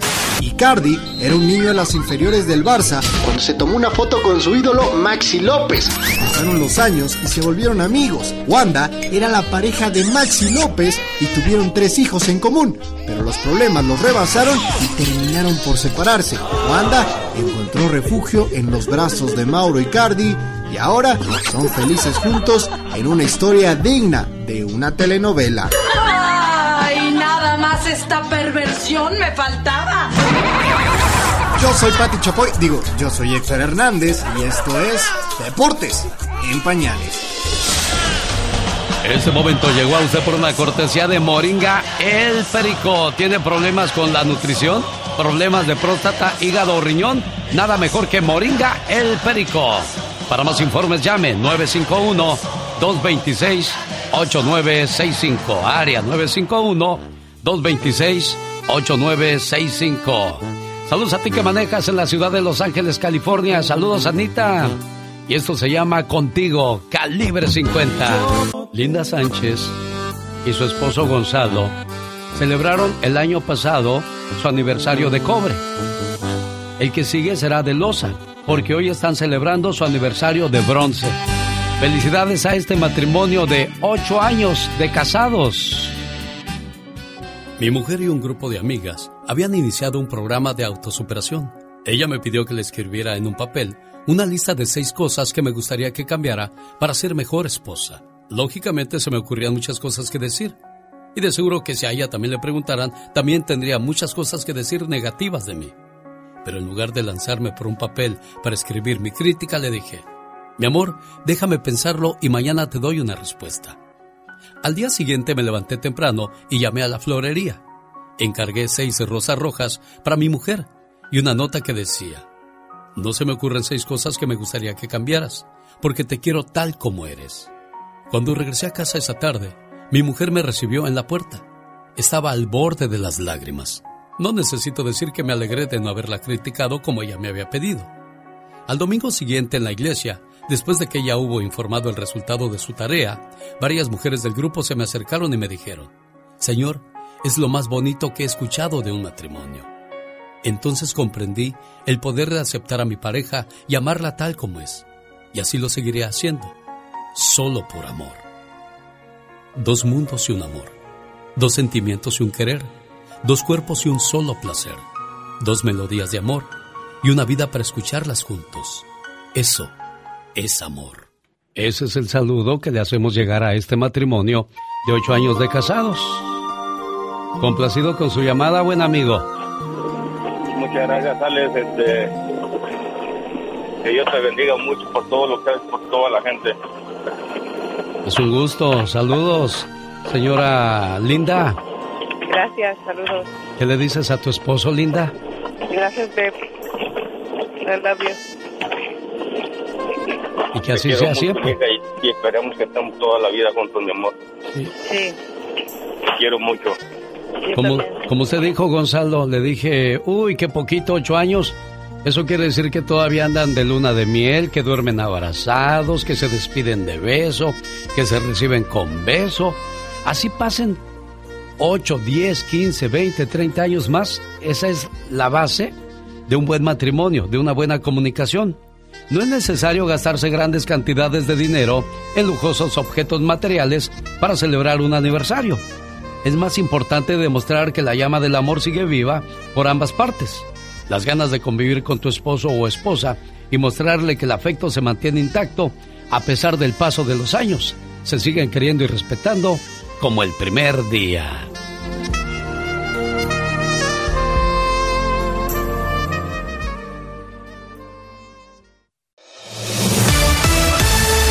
Esta hora tengo una plática con Diego Verdaguer. Vamos a estrenar juntos un dueto que hizo con Joan Sebastián por motivo de el cumpleaños de Joan Sebastián. Pero antes quiero presentarle a la Liga Defensora representada por Nancy Reyes Guarderas, abogada de cuestiones de inmigración. Abogada, buenos días. ¿Qué tal, Alex? Muy buenos días, feliz jueves. Un gusto recibirla nuevamente en el programa, ayudando a nuestra comunidad. Gracias, encantada de estar aquí y lista para ayudarlos. Y recuerde que la consulta es gratis, por si no puede entrar a nuestra línea a hacerle su pregunta a la abogada. Y se lo voy a agradecer si nos llama, porque quizás con su caso podemos ayudar a miles de personas, ya que muchos viven la misma situación, abogada. Así es, siempre ayudamos uno al otro. ICE intensifica su juego en la identificación de inmigrantes indocumentados. ¿Qué quiere decir eso, abogada? Claro, ahorita ICE está comprando bases de datos y está uh, gastando millones de dólares para acceso a estos uh, vasos, uh, base de datos. Y el, en la última semana, dos semanas, supimos que está comprando esa información de los registros de teléfono, electricidad, gas, agua. Es tan raro en, en la situación porque ni sabía que estos servicios públicos vendían esa información a otra compañía privada. Y esa compañía privada se lo puede vender a cualquier persona que está listo de, comprarlos. Y de ahí es donde ICE puede buscar a los inmigrantes que tiene en la mira. Y últimamente también en esta semana gastó 16 millones de dólares en otra compañía que se llama LexisNexis, que normalmente los abogados usan esa base de datos para hacer estudios de, de casos en, eh, de casos federales, ¿verdad? Decisiones federales. Pero también hay una sección donde se puede buscar a personas que unos a, abogados quieren demandar y pero tienen este acceso. Es, es muy triste, pero obviamente en estos momentos lo más importante es tener esa protección y ahora sabemos que si tienen una petición pendiente con inmigración, entonces como que se les cierra, especialmente la visa U. Simplemente tener una visa U pendiente ya es protección y ICE no puede detener o deportar al inmigrante que tiene esa aplicación de, de, de visa U pendiente. A mucha gente se le está olvidando, está pasando el tiempo. Le recuerdo uh -huh. que el presidente Biden ya llegó al día número 61 de su mandato. Él uh -huh. dijo que en los primeros 100 días de llegar a la silla presidencial nos tenía una reforma migratoria. Le quedan 39 días, señor Biden. ¿Cómo ve la situación, abogada? La, realidad es, ok, entonces Biden entregó su reforma y sí tenía su plan en, las, en los primeros días que entró. El problema ahorita es que obviamente ahora está en las manos del Congreso. Uh, la buena noticia, ya saben, recuérdense que ya la Cámara de Representantes ya aprobó un, una, una ley, ¿verdad? Pero uh, que va a ayudar a los soñadores, a los trabajadores del campo y también los que tienen el TPS. Pero ahorita todavía estamos esperando porque ahora está en las manos del Senado para hacer ese voto. En mi opinión, creo que están esperando un poco para ver qué es lo que va a pasar en la frontera, ¿verdad? ¿Qué van a hacer para controlar esa parte?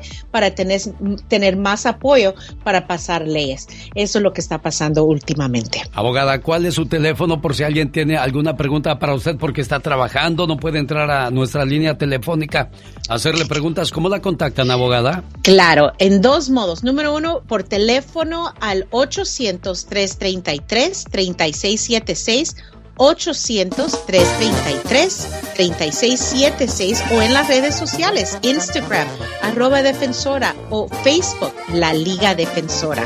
Y con mucho gusto les vamos a dar una consulta gratis. Sale, vale, no se vaya. Ya volvemos con las preguntas a la abogada. Y aquí no vive, la única que vive aquí en estos momentos es la abogada Nancy Guarderas, lista para responder a sus preguntas de inmigración y lo mejor de todo, la consulta es gratis aquí en el programa y también llamando a su oficina. ¿Cuál es su teléfono, abogada?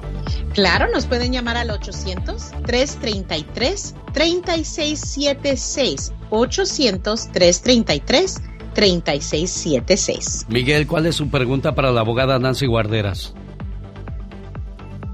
Buenos días, Miguel, lo escuchamos. Buenos días, genio. Ayer estuve marcando como nueve veces, pero no, no, no me contestaba nadie. Es que era más temprano, empecé a marcarte más temprano. Ah, pero ahora bendice Dios que, bendice Dios que sí, que sí pude entrar y que está esto de lo de, lo de la abogada. Tengo un, un problema que... Uh -huh tengo un hijo en México fuera del matrimonio. Uh -huh. le, met, le, metí papeles, o sea, para arreglarle. Le llegó la cita y la mamá me la la, la la suspendió, o sea, no, que no quiso, no quiso que, que le arreglara al niño. Me dijo que, que no, oh. que, que, me lo quería robar el niño, que se lo quería quitar. Entonces así quedó, la perdí la cita. Oh. Fui a México, hablé bien con ella, claro, le dije, mira, lo que quiero para el niño es esto, es su futuro, el niño arregla y se viene contigo, cuando él ya esté mayor, él que, uh -huh. que busque su futuro, uh -huh. si quiere ir para allá, que tenga puertas libres para entrar. Claro. Y resulta que está la cita. ¿Cuál es su pregunta en concreto, Miguel? Pues que, que me está suspendiendo otra cita que tiene para el día 20. Ay, la mamá, otra vez. Sí. Ay, eso es, ahí sí está difícil porque eso ya, ya se encuentra más en, en, una situación entre familia, ¿verdad? Entre la mamá y usted como papá. Uh, y si me imagino que él es menor de edad, ahí se tendría que ver en las leyes de su país, ver si puede tomar la custodia del niño. Pero eso es un, pelear la custodia en leyes familiares, ¿verdad? Y ya cuando ya se resuelve eso, entonces se tiene que tratar de reprogramar esa cita consular que tanto esperó, me imagino, especialmente en estos momentos porque se están tardando tanto esas citas. Pero ojalá se pueda resolver, pero, pero en, en este momento no es pregunta de inmigración porque inmigración no le puede otorgar una visa a un niño menor de edad sin la autorización de los dos padres. Desgraciadamente qué egoísta y qué ignorante la señora Miguel, pero pues desgraciadamente ya escuchaste que no se puede hacer nada. Gabriel, le escucha la abogada Nancy Guarderas. Adelante con su pregunta, Gabriel. Sí, bueno, buenos, uh, buenos días. Mire, mi pregunta es, este, mi hija aplicó para, para el DACA ahorita que uh -huh. abrieron el permiso, pero no he tenido respuesta. Está, tengo que esperar más o tengo que buscar algo otra, algo otro. Otra alternativa, abogada. Claro, la, el DACA, solo para que sepan, está tardando más o menos entre 5 a 8 meses. Hay tres oficinas que están revisando. Hay una de ellas está tardando de 7 a 9 para nuevas aplicaciones de DACA, pero debería de haber recibido por lo menos un recibo. Están tardando también los recibos, pero dentro un mes a dos meses ya tiene ese recibo. Pero es normal y yo sé que muchos me están uh, preguntando la misma cosa mucha paciencia, pero siete a nueve meses están Alma, tardando. Alma está en Las Vegas. Adelante con su pregunta, Alma.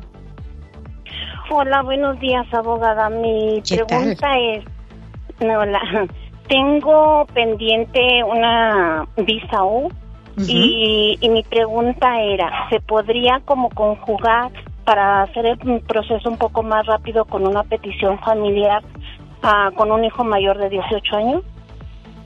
No, no necesariamente. Recuérdense que un, un, hijo ciudadano tiene que ser 21 años para poder pedir a sus padres, ¿verdad? Ahorita la visa U la están procesando la, fe, la fecha de mayo 12 del 2016. Uy. Ahí, cuando llegan a su fecha, ya va a tener un permiso de trabajo. Van bien atrasados. Alma, sí. ¿alguna otra pregunta para la abogada o es todo? No, eso era todo. Lo que pasa es que mi hija tiene como 25 años, no, es, no ah. tiene 18, tiene 25, por eso. Ah, entonces sí ah, se puede combinar eso. Okay. ¿Por qué no le llaman directo a su oficina ahorita para que tengas más tiempo de platicar con usted? ¿Cuál es la, la línea directa con usted, abogada Nancy Guarderas? Claro, 800-333-3676. 800-333-3676 y vamos a hablar en esa consulta. Muchas gracias, abogadas. Hasta el próximo jueves. El genio Lucas. Señoras y señores, qué movimiento de carnes con Diego Verdaguer. Eso se llamó tonta. Seguimos de fiesta porque en un día como hoy nace en Juliantla Guerrero, en 1951, el señor Joan Sebastián, quien desgraciadamente perdió la vida el 13 de julio del 2015 a la edad de 64 años de edad.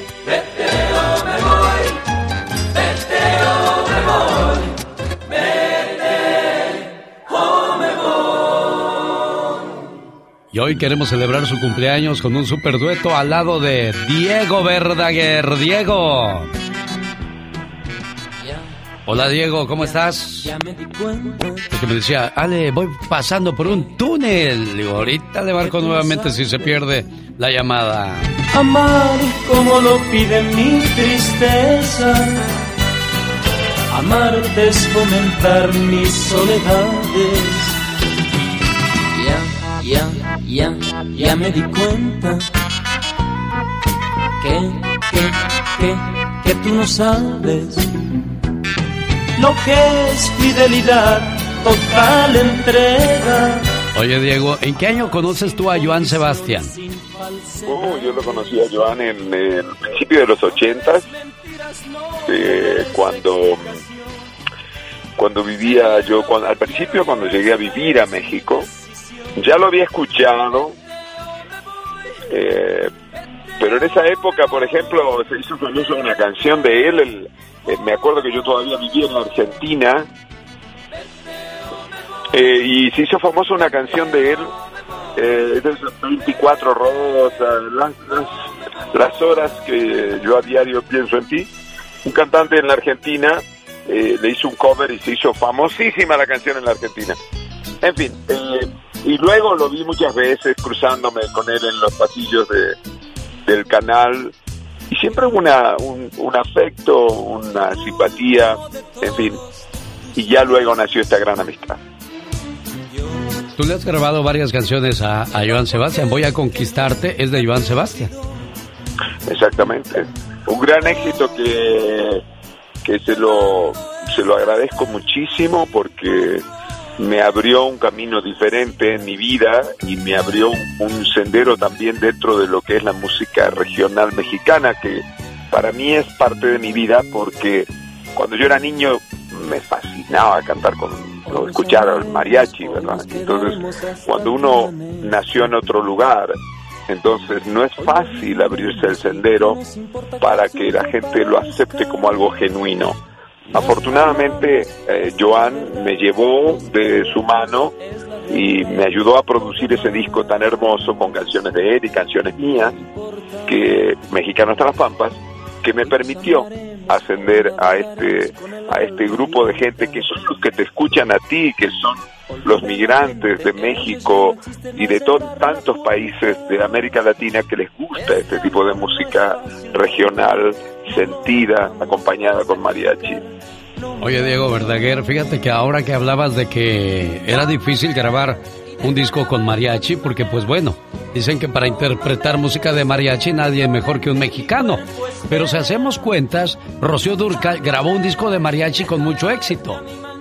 Cuando Nelson Ned conoció en el Madison Square Garden al señor Vicente Fernández, le dijo, hermano Vicente, tú cantas muy bonito, yo quiero aprender a cantar con mariachi.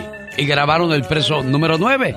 Y ahora esa de Voy a Conquistarte, pues también le, quedó de lujo a Diego Verdaguer y a Joan Sebastián. Sí, así es. Eh, para mí fue eh, una experiencia maravillosa. Mira, yo grabé por primera vez con mariachi en el año 83.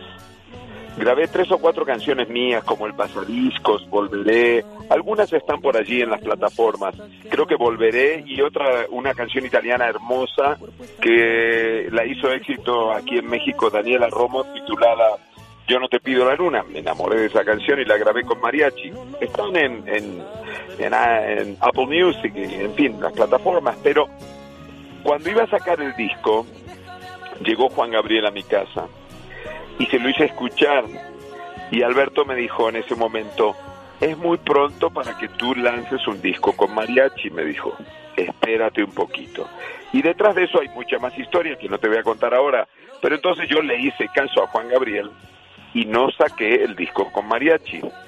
Se, se filtró un par de canciones, nada más, que salieron así como single, y ya, y ahí ya, ya suspendí eso, hasta que llegó esta oportunidad eh, a mediados de los 2000, eh, 2005, 2006, con Joan y me propuso grabar, me propuso producirme y yo acepté feliz y trabajamos este disco que, que me dio esta oportunidad de entrar, ¿verdad?, al, al mundo de la música regional y estoy muy, muy agradecido con ello. Qué bueno, nos da mucho gusto, Diego Verdaguer. Ahora nos platicas de la nueva canción que estás promoviendo. ¿Qué super dueto? Con el señor Joan Sebastián. Déjame, atiendo esta llamada inmediatamente y ya regreso contigo, Diego. Eh, Ramón Carvajal de Dixon busca a su sobrino. Hace cuatro años que no saben de él. Su mamá está muy enferma en el hospital. ¿Cómo se llama tu sobrino, Ramón? Se llama Luis Antonio Pérez. ¿Dónde fue la última vez que supieron que andaba? Uh, hace cuatro años, este, le digo a la, a la secretaria que fue a los 15 de su hija y ya después de ahí para acá ya no ya no supimos de él. Más bien mi hermano, el que vivía con él ahí en, en Tucson, Arizona. Lo que pasa es que él es nacido aquí y vino, toda su vida la hizo en México, pero vino para acá y arregló sus papeles y ya pues se salió de ahí con mi hermano y mi hermano ya no supo de él. ¿Cuál es tu teléfono, Ramón, por si alguien lo conoce o él nos escucha? 707 365 8837 Hace cuatro años que no se reporta. ¿Quién dices, Ramón? Ah, este, Luis Antonio Pérez. Luis Antonio Pérez, por favor, no haga sufrir a tu mamá, repórtate. O si alguien lo conoce, por ahí un hijo de él o algún familiar, que le haga llegar esta información. Ramón, mucha suerte. Señoras y señores, Diego Verdaguer presenta Mil Navajas a dueto con Joan Sebastián hoy, en el día de su cumpleaños del poeta del pueblo. Mil Navajas, lo más nuevo de Diego Verdaguer dueto con Joan Sebastián, una experta en la música, la diva de México. Del 1 al 10, ¿qué calificación le da usted a esta canción diva de México? 10. ¿Qué arreglos? ¿Qué voces? La manera de lucirse los dos, porque luego siempre, eh, en un dueto, siempre hay alguien que se quiere lucir más. No, aquí es un duelo de dos grandes de la música de la composición, dos maestros. A mí me encanta Diego de toda la vida. No, no recuerdo mi vida sin una canción de Diego Verdaguer, por ejemplo, en mi vida. Que soy fan desde siempre, de Amanda, de sus éxitos. Más esa voz de Joan, que la recuerdo a dueto con aquella, con aquella cantante Prisma, que, que hacía esos duetos magistrales. Me, me, me acordé de eso. La voz de Joan lo mejor. Dos maestros, usted dijo algo muy importante, dos maestros, y me hizo reír Diego cuando me dijo, oye Alex, ¿tú crees que las otras radios vayan a tocar esa canción? Digo, qué triste que tenga esa mentalidad del señor Diego Verdaguer, un grande de la música, ¿Qué, qué, qué, qué pasó con la radio? ¿Qué pasó con ese apoyo a los buenos artistas, Diego? Digo, porque es triste pensar que un Vicente Fernández, un Roberto Carlos, un Marco Antonio Solís, un Diego Verdaguer, un Napoleón tenga que pagar por, por escuchar su música, Diego. Bueno, este, yo soy enemigo de esta política.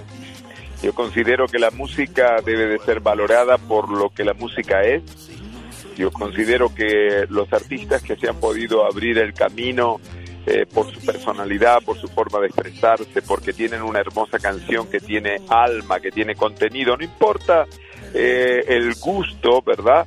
Pero que tenga, que tenga un sentido de, personal, que sea algo que verdaderamente el público pueda valorar.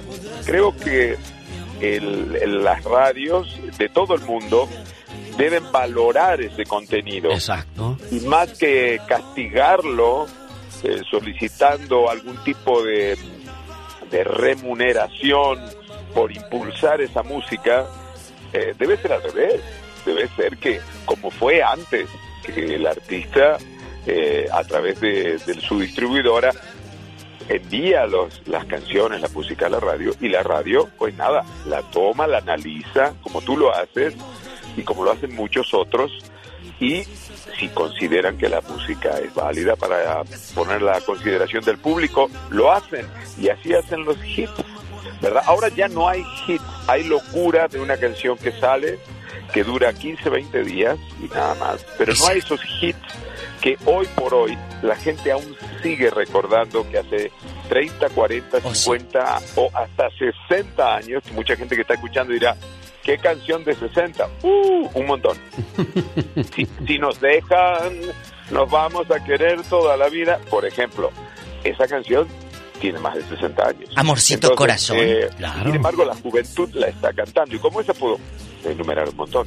Entonces yo creo que hay que darle el valor a las canciones, hay que darle el valor a los compositores, a los arreglistas y por supuesto a los intérpretes con personalidad que se saben abrir el camino y obvio hay que abrirle el camino a las nuevas generaciones que están luchando por un espacio.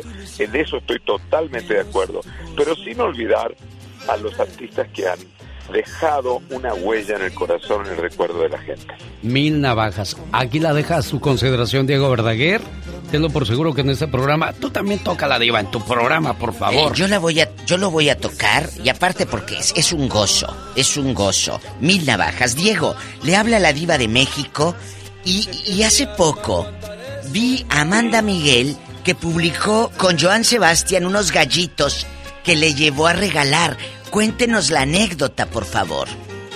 Bueno, mira, hay una anécdota muy hermosa. Sí. Este, Joan, eh, cuando mi cumpleaños, que va a ser ahora el 26 de abril, por eso estoy celebrando en abril a Joan, porque bueno, hoy sería su cumpleaños.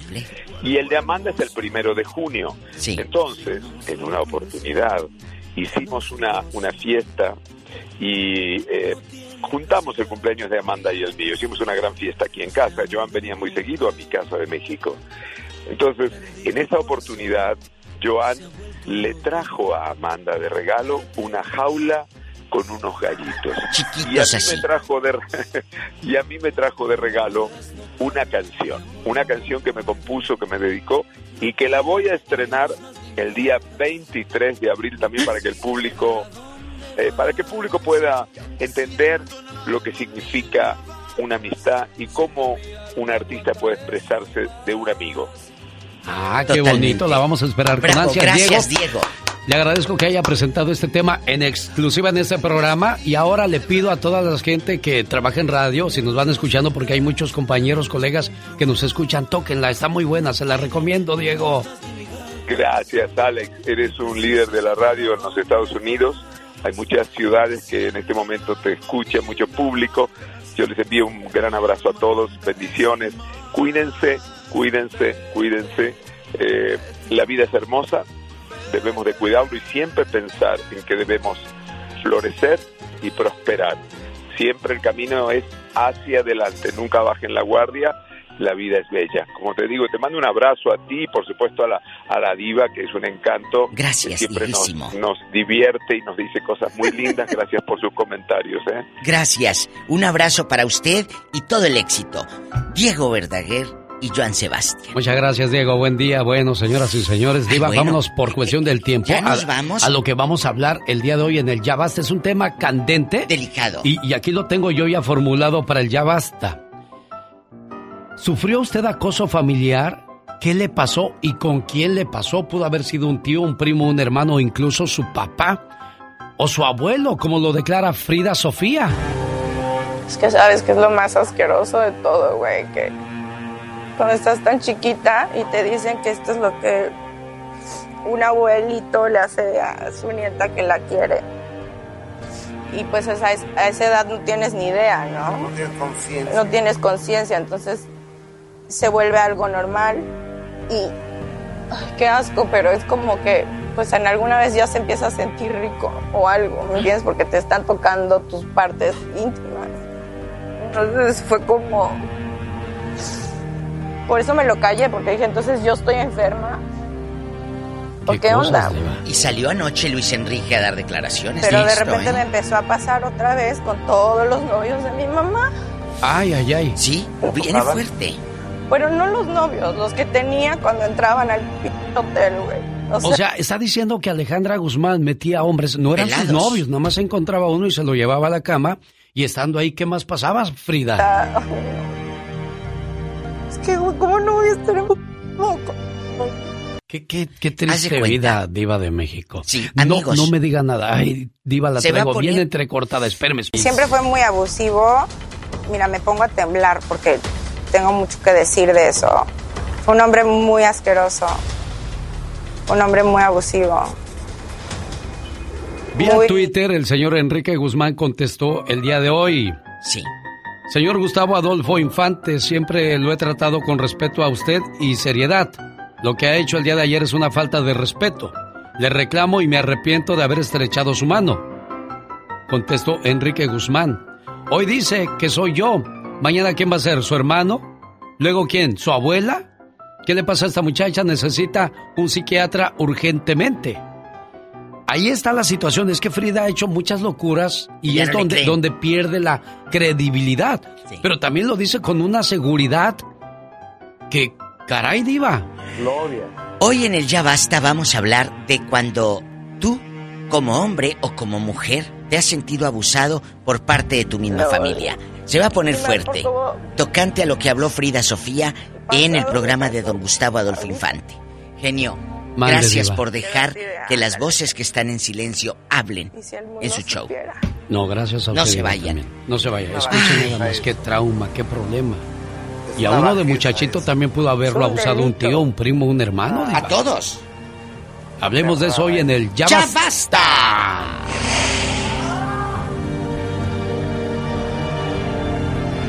¿Te decía que no le quieras a nadie? No te decía nada. Es que sabes que es lo más asqueroso de todo, güey. Que Ay, pero ¿por qué dice güey? Cuando estás tan chiquita. Es que así hablan los chamacos de No, ahora, no, Diva. no, no, no, la educación no Yo tiene sé. tiempos, discúlpeme. Yo conozco chamacos de ahora y no hablan así. Yo sé, yo sé, Diva, pero la bueno. educación no así tiene está la situación. ¿Qué debemos de hacer? ¡Volvemos, Diva de Gracias. México! ¡Adiós! Jaime Piña, una leyenda en radio presenta ¡Y ándale! lo más macabro en radio. Oye, Caterina, ¿sí oíste lo que dijo don Jaime Piña? De lo de Vicente Fernández, ¿sí oíste o no, no estabas escuchando? No estaba escuchando. Ay, yo aquí pensando que estabas oyendo el chisme. ¿Cómo que Vicente Fernández se lo quiso sonajear, señor Jaime Piña?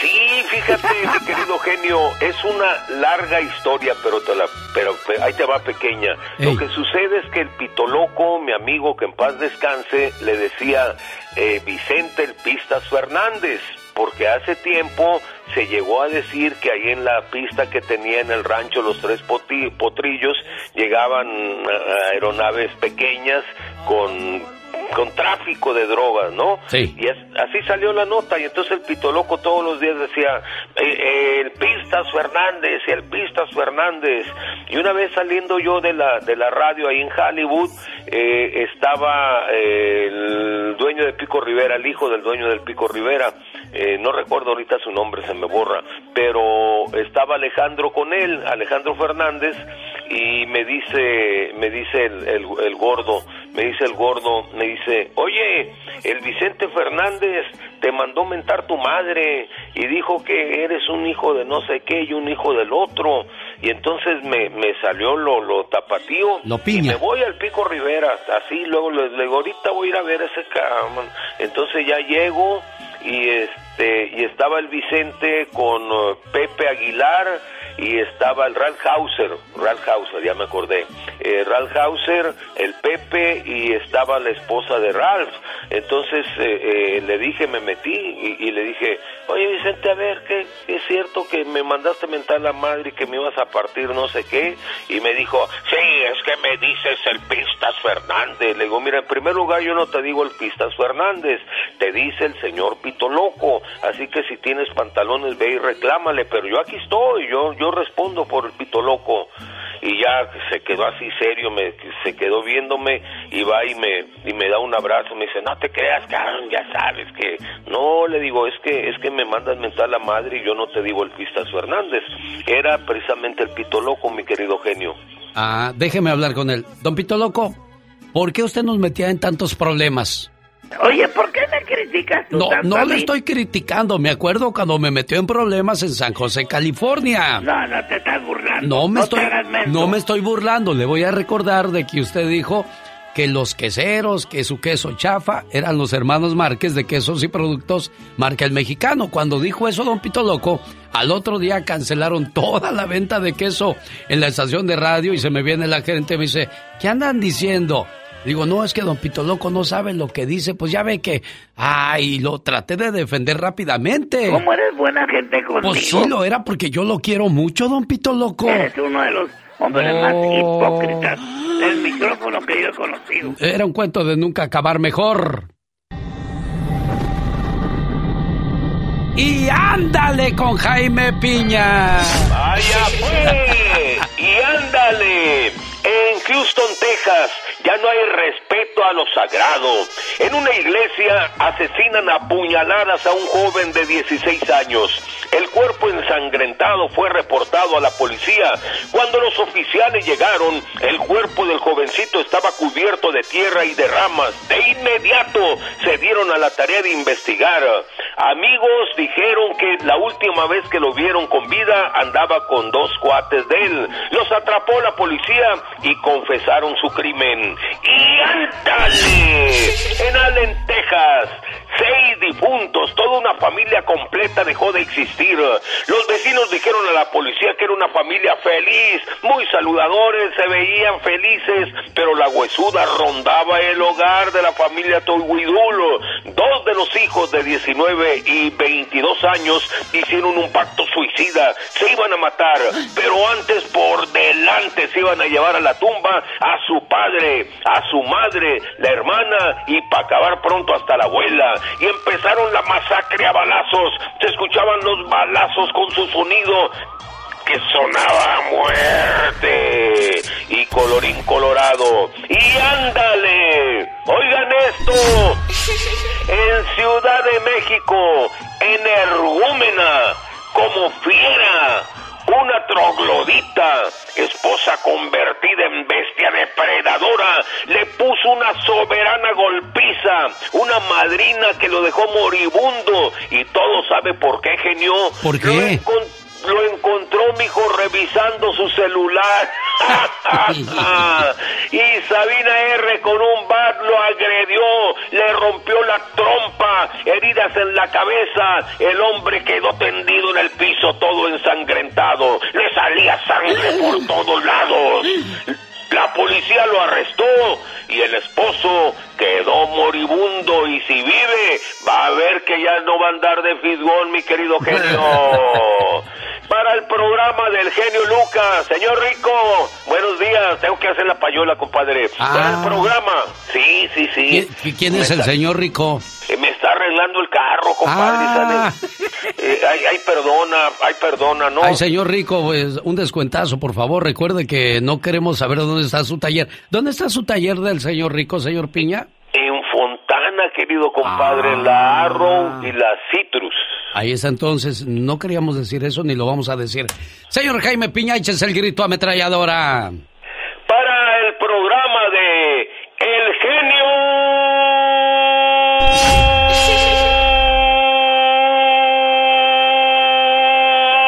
Lucas, su amigo Jaime Piña.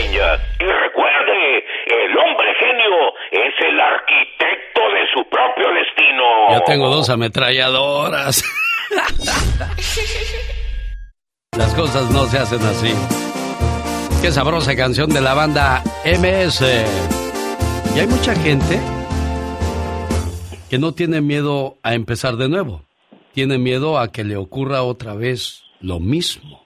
Ay, Dios Sí, hay mucha gente que pues le gusta jugar con los sentimientos de los demás. Y qué feo es eso, la verdad, que abusen de esa manera. O te usan y ya que se llenan, pues te, te vuelves como algo desechable, ¿no? El- casi dicen next. Exactamente. Y ni siquiera se ponen a pensar en los sentimientos de la persona. ¡Qué horror! Abierto al público. Fabulosa venta de autos reposeídos por los bancos con garantía de motor y transmisión. Además, sorteo de tres televisores este sábado 10 de abril. Revisión de autos será de 9 a 11, venta de 11 a 1 en el 9922 Mission Boulevard en Riverside, California. Venta fabulosa abierta al público que no puede perderse. 909-659-2564 para que llame ahora mismo y se inscriba en el fabuloso sorteo de tres televisores. Jorge Lozano H. En acción, en acción. Lucas.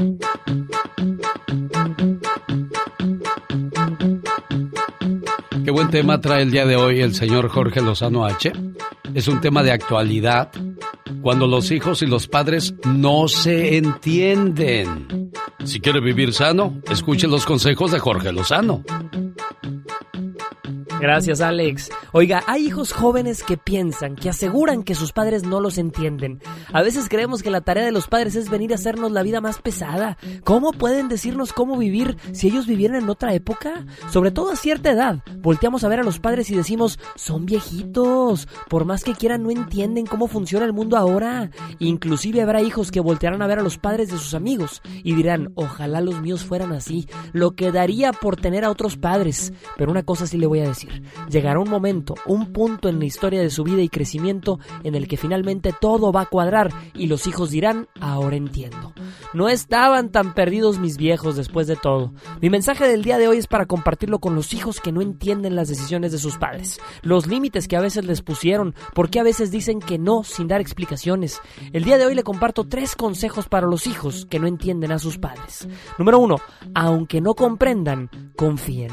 El consejo paternal es la brújula moral. Oiga, podrán cambiar los barcos, podrán traer toda la tecnología, toda la información, toda la ingeniería, pero la brújula lleva 1200 años de existir y sigue apuntando al norte. Los valores y la moral no cambian, no pasan de moda, no se modernizan ni caducan.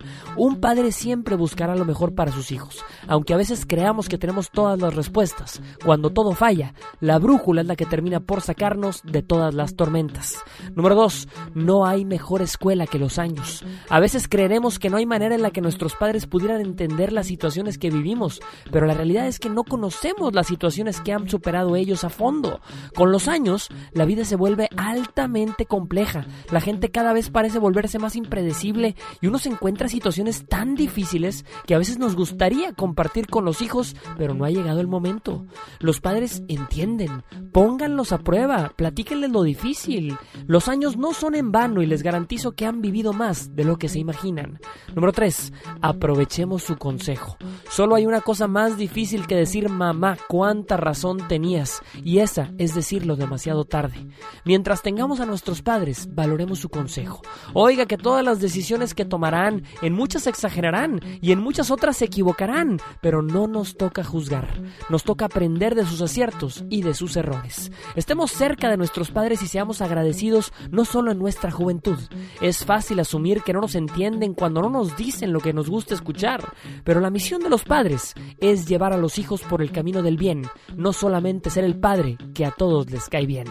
Yo soy Jorge Lozano H y les recuerdo mi cuenta de Twitter que es arroba Jorge Lozano H. En Facebook me encuentran como Jorge Lozano H Conferencias. Que todo lo bueno le siga, le encuentre y se quede con ustedes. Hasta es la difícil, difícil ser papá. Gracias por ese consejo, Jorge Lozano H. Oiga, me agarraron buscando la música para trozos de mi vida. Parte número 9. Más adelante lo vamos a grabar con Magdalena Palafox para compartir con ustedes en este capítulo donde hablaré del cambio de mi nombre, la experiencia de trabajar por las mañanas en un programa de radio, dejar la radio por primera vez y cómo el diablo se metió en mi vida. No se lo pierda esto en Trozos de mi vida. Entra a mi cuenta de YouTube por si se ha perdido algún capítulo para que se ponga al corriente, por favor.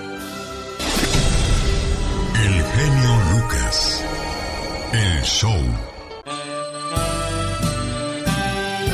Esta mañana quiero mandarle saludos a Carlos Max Quirós, el compositor. Está cumpliendo años y quiere un saludo aquí en la sección de La Diva de México. Carlos Max Quirós, te deseamos toda la suerte del mundo, todas las bendiciones y que algún día eh, el éxito toque a tu puerta. Que esa canción que, que traes guardada en estos momentos en tu pecho, en tu corazón, en tus sentimientos, sea la que te abra las puertas al éxito. ¿Cómo la ve Diva de México? Yo siempre creo en eso, Alex, en el momento exacto. Hay gente que tiene años eh, eh, tocando puertas y viviendo de esto, pero no revientas el super éxito, la super canción.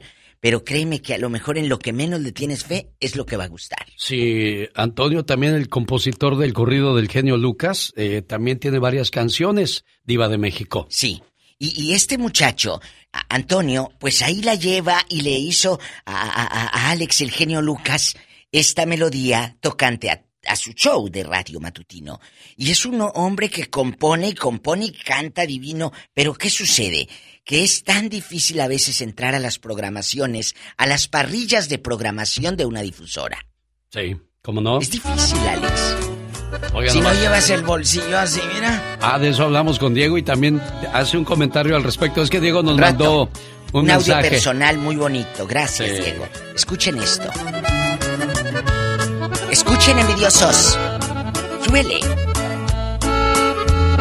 Su nombre sale Lucas. Saludos también al señor Salvador de Bakersfield, California. Me ha mandado como 100 canciones Diva de México.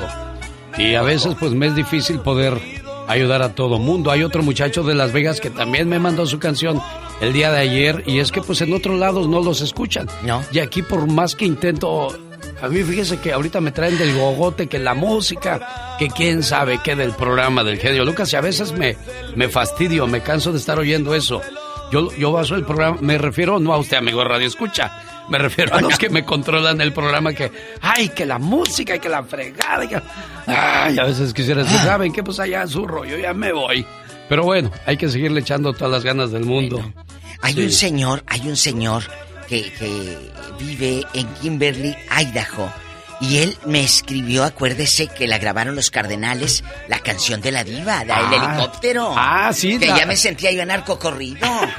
Entonces, a don Raúl Centeno le mando un saludo, que él también es un compositor nato y vive en Kimberly, Idaho, y me grabó una canción. Y que sabe qué, que la diva que en el helicóptero, muy bonita, cosa que le agradezco a Raúl. Bueno, y en el mensaje nos dice Diego Verdaguer, oye, qué bueno que tocas eso, lo de la- los artistas. Imagínate, si Diego Verdaguer tiene problemas para que toquen sus canciones ahorita, ¿qué será de, de los hermanos Santa Cruz de Sinaloa? Que ayer me mandaron como tres, cuatro canciones de ellos. Los pues, Flamers, ¿se acuerda de los Flamers? Así como no.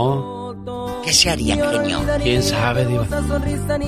Si yo fuera él, busque la canción de los hermanos Santa Cruz ahí en las redes sociales, en el YouTube. Si yo fuera él. Qué historias. Si yo fuera él, estaré orgulloso, feliz y dichoso de estar. Esa canción me gusta del señor Salvador, compositor de Bakersfield, California. También el Joe Barco le hizo su, su corrido a usted, Iba de Sí, México. Sí, sí, que, que el Joe Barco, ya no supe de él, Joe, ¿dónde andas? Él, él trabajaba eh, en los... De camionero. En trailers, tienen sus trailers. Y Y aparte cantan, te arreglas el pelo, te pintas los labios, sonríes con esmero. Bueno, agárrense. El ya basta de hoy es para romper el silencio, amigos oyentes. Frida Sofía, la hija de... Déjeme hago la presentación de Iba de México. Ah, bueno. ¡Venga! Los errores que cometemos los humanos se pagan con el ya basta. Solo con el genio Lucas. Diva de Satanás quiere tomar el whisky que tú tienes. Temprano. Pues es que está tan deprimido con las historias que escucha de Frida. Ay, sí. Eso está muy, muy feo. Muy difícil. Eh, eh, eh, la señorita Frida Sofía le reveló al programa de primera mano con don Gustavo Adolfo Infante que fue manoseada, porque esa es la palabra que están utilizando, por don Enrique Guzmán, su abuelo. Lo Y siempre por fue ella. muy abusivo. Oye, Mira, me pongo a temblar porque tengo mucho que decir de eso. Fue un hombre muy asqueroso. Un hombre muy abusivo. Muy... Me daba miedo. Siempre me daba miedo. Ahora el ya basta de hoy de Iba de México. Escuchábamos la historia de, de Frida Sofía. La pregunta es, ¿usted también amigo o amiga? Porque también a los muchachitos los han manoseado. Hay un compañero que trabaja aquí con nosotros, es uno de los personajes que sale en el programa, y él dice que un tío ay, no me abusó de él cuando él tenía seis o siete años, Ay, Diva de México. bendito. No voy a decir quién, No, pero sí, él, él vivió esa ¿Le situación. confesó eso a usted? Sí, él me lo confesó y, Ay, y se me hace cruel. ¿Cómo tú como hombre, yo, yo de 50 años toqueteando a un niño de 5 o 6 Mira, años? es una enfermedad. Y, y sabe que el otro día, aquí ah, nos habló gente, hace como 6, 7 meses, que el propio papá, acuérdense que manoseaba a la hija, acuérdense. Sí. Nos habló aquí en el radio, en este segmento del genio Lucas y la diva. Y dijo, el, mi papá me manoseaba.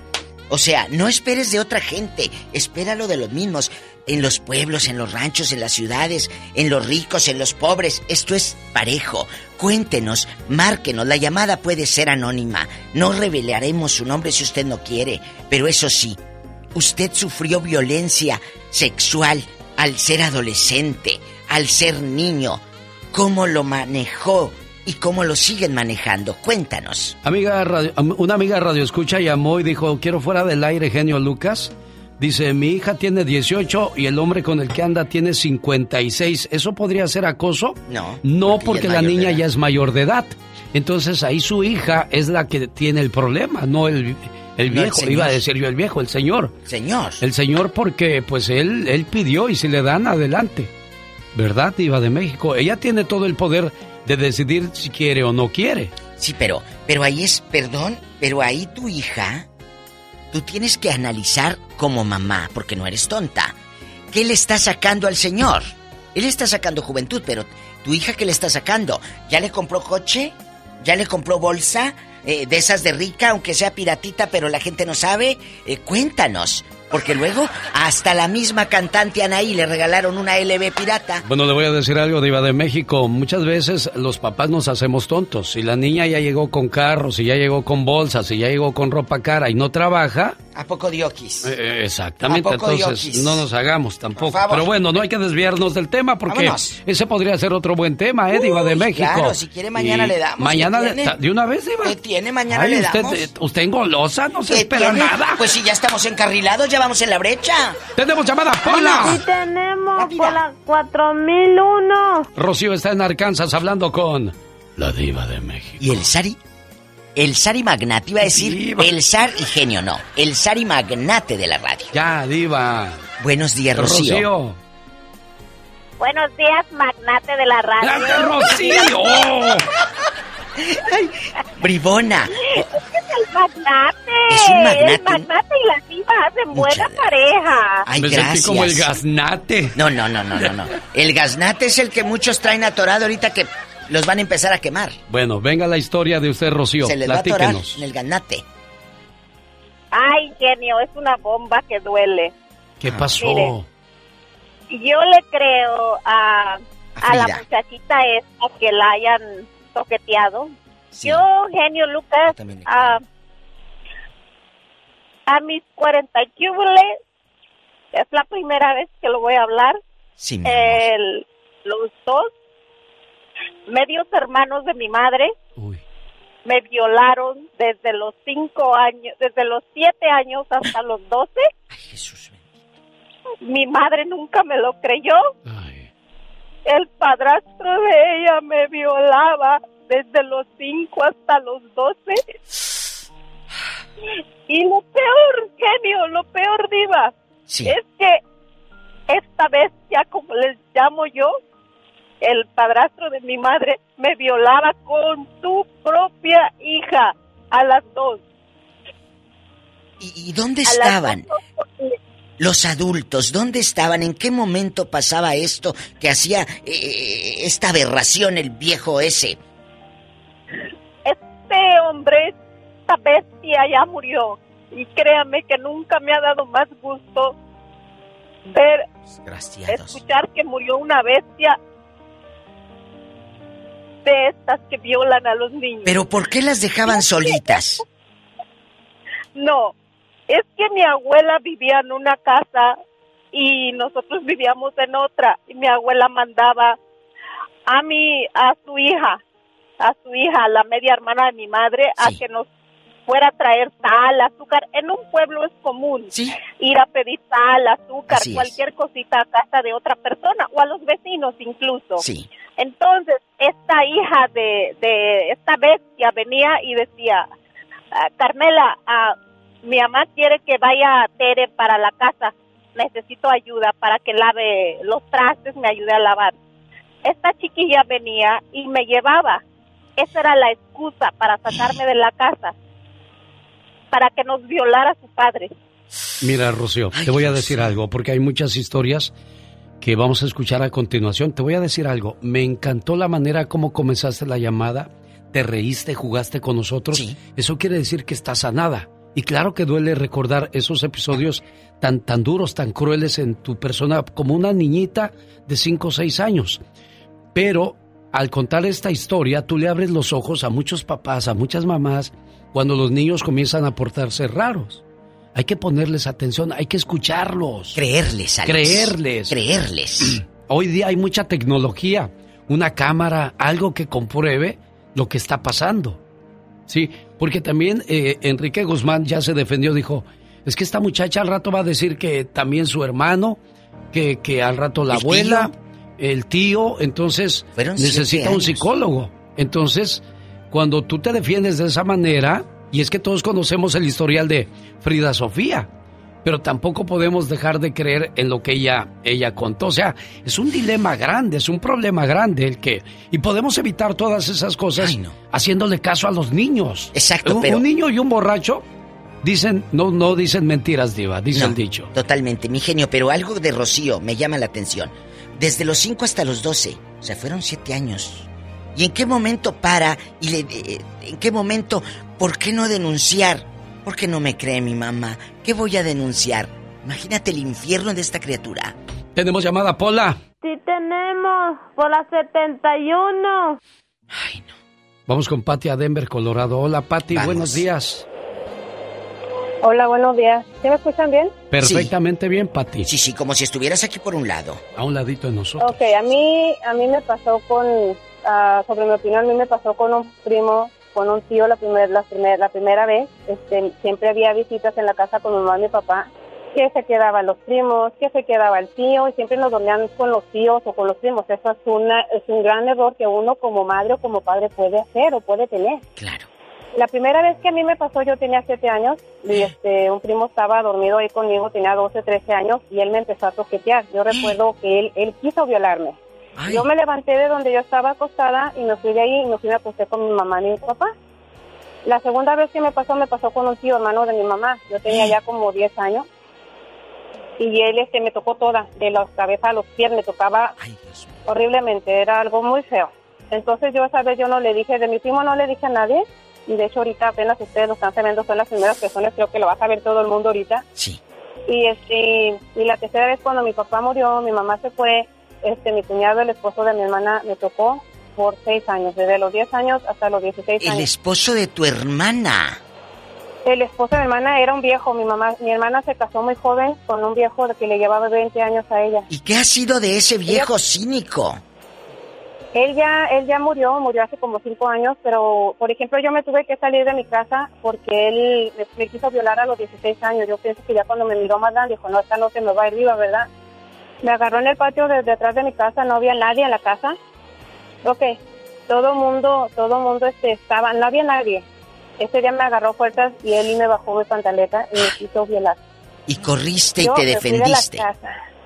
Sí, yo, este, llegó un hermano mío, recuerdo que llegó un hermano mío, yo salí de la casa y a mí no me volvieron a ver, yo me fui de la casa, yo ya no regresé con mi hermana ni con, ni con mi cuñado. Me fui con mi novio, yo no quería casarme, yo tenía, yo tenía planes en mi vida, yo tenía planes en mi vida y no los pude hacer por el trauma que esa persona me, me causó. O sea, fueron seis años de abuso, fueron seis años de toqueteo, de, de cosas horribles. ¿Cuántos años. ¿Cuántos años tenías, Patty? Perdón, cuando fue por primera Yo vez. tenía a diez, a la primera vez con mi primo tenía siete años, Siete. la segunda vez con Diez. mi tío tenía diez y después con mi cuñado por seis años. Por amor de Dios, ¿de qué se trata todo esto? La hija de Alicia Villarreal denuncia de que también un primo, no- bueno, no se sabe exactamente quién fue. Ella estaba acostada en su casa, la mamá de gira. El primo se metió, dijo, ay, déjame a- a- acostarme aquí para cuidarte, porque ya ves que están solos. Y que ahí le metió la mano por debajo del short, comenzó a tocarla, ella se asustó, corrió y se metió al baño. Ya cuando se asomó vio que ya se había ido. Pero el trauma que le causas a una muchachita, Una a una niña. niña, es, es, es grande y es para toda su vida. Pero ahí a- a- vuelvo a lo mismo. Tú tienes como abuela, como papá, como... A ver, lo dijo ahorita esta niña. Sí. En los pueblos o en, los, en nuestra cultura, ay, aquí hacemos tenderete, hombre. Ay, acuéstense todos en el colchón. No. No, no sabes que eh, tu primo o tu tío te puede manosear hasta tu abuelo. Ahora, me van a decir anticuado, ruco o, o como usted guste llamarme, pero eso de dejar ir a dormir a las hijas a la casa de las amigas, bendito Dios que yo no tuve hijas porque yo sería muy estricto de Iba de México. Ayer me habló un muchacho y me dice que esas pijamadas, lo que le dicen ahora pijamadas, bueno, que la, que la novia lo invitó a la pijamada y que a ver películas. Y pues que la mujer, la novia empezó a tocarlo al muchacho, genio. No el muchacho a la muchacha. Y luego me dijo, diva, y luego yo empecé a llorar. Dije, ¿pero por qué? Dijo, porque nunca vimos la película. Qué cosas de la vida. Esta bribona. Yo sé, Diva. Y ahí va la cama sin pijama, la criatura. Ay, Dios.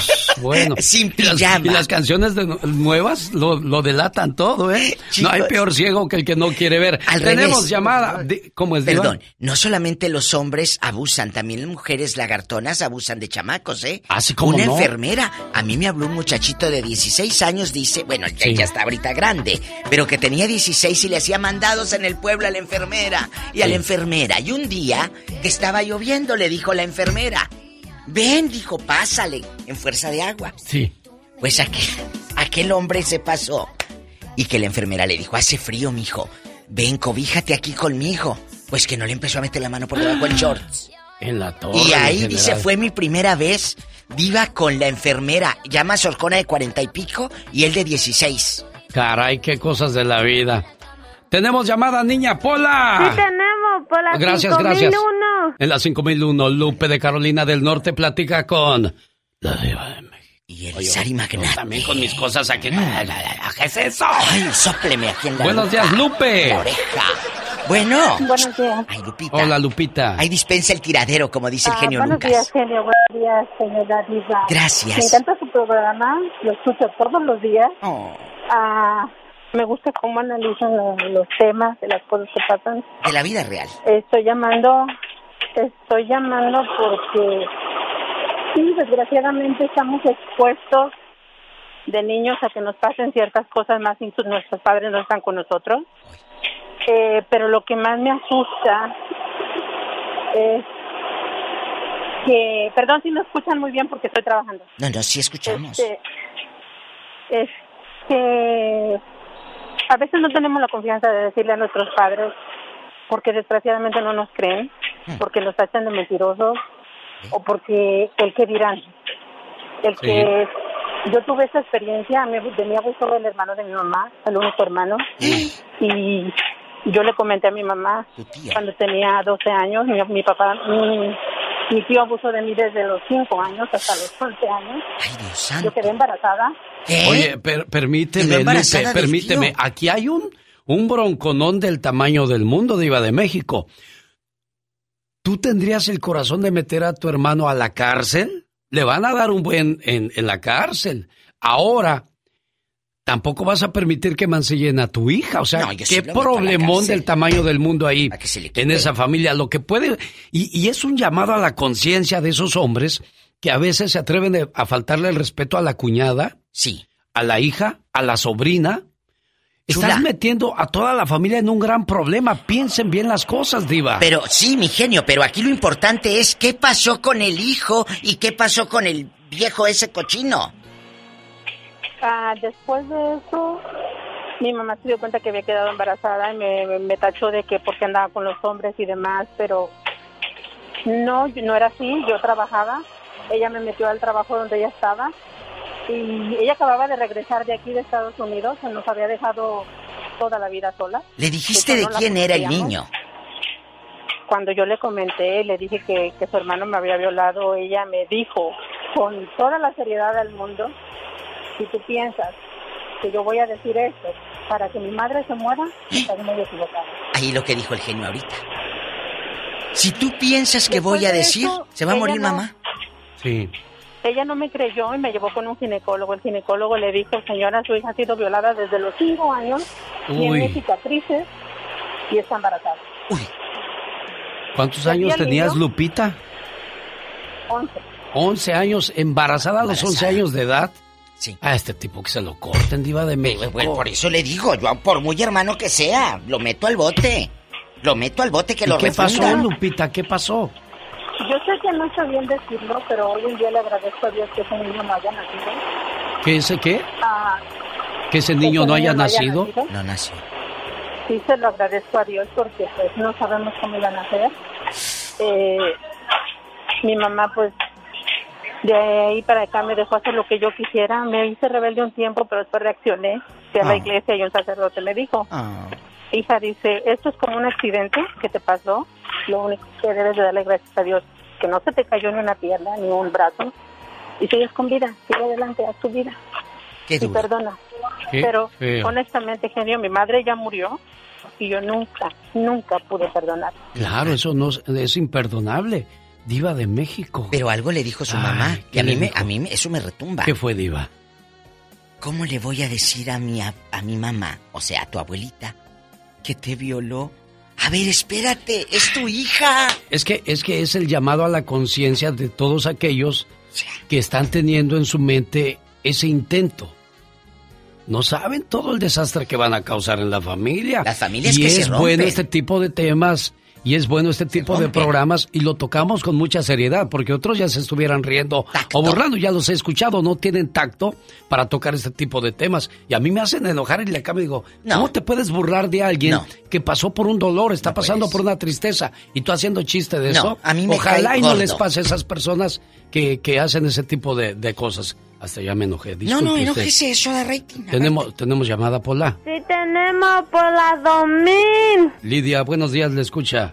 La diva de México. Y el Sari Magnate. La diva. Buenos días. Ay, Lidia. Hola, Lidia. Aquí estamos, Lidia querida. Platícanos. Ah, yo también tengo un secreto y que nunca lo he platicado. Y no sé si un día lo vaya a platicar, pero yo creo que en mi casa nunca me lo van a creer ¿Qué porque todo pasó? el mundo me van a decir que yo soy la de los problemas. A mi hermano me tocaba ¿Desde qué edad? de los seis años No lo has contado a nadie, Lidia. a nadie, a nadie. Si usted tiene niñas o niños de 4 o 5 años de edad, escuche esto, por favor. Lidia, Sí ayuda a tengo, esas, sí. ayuda a esas familias, por favor, Lidia.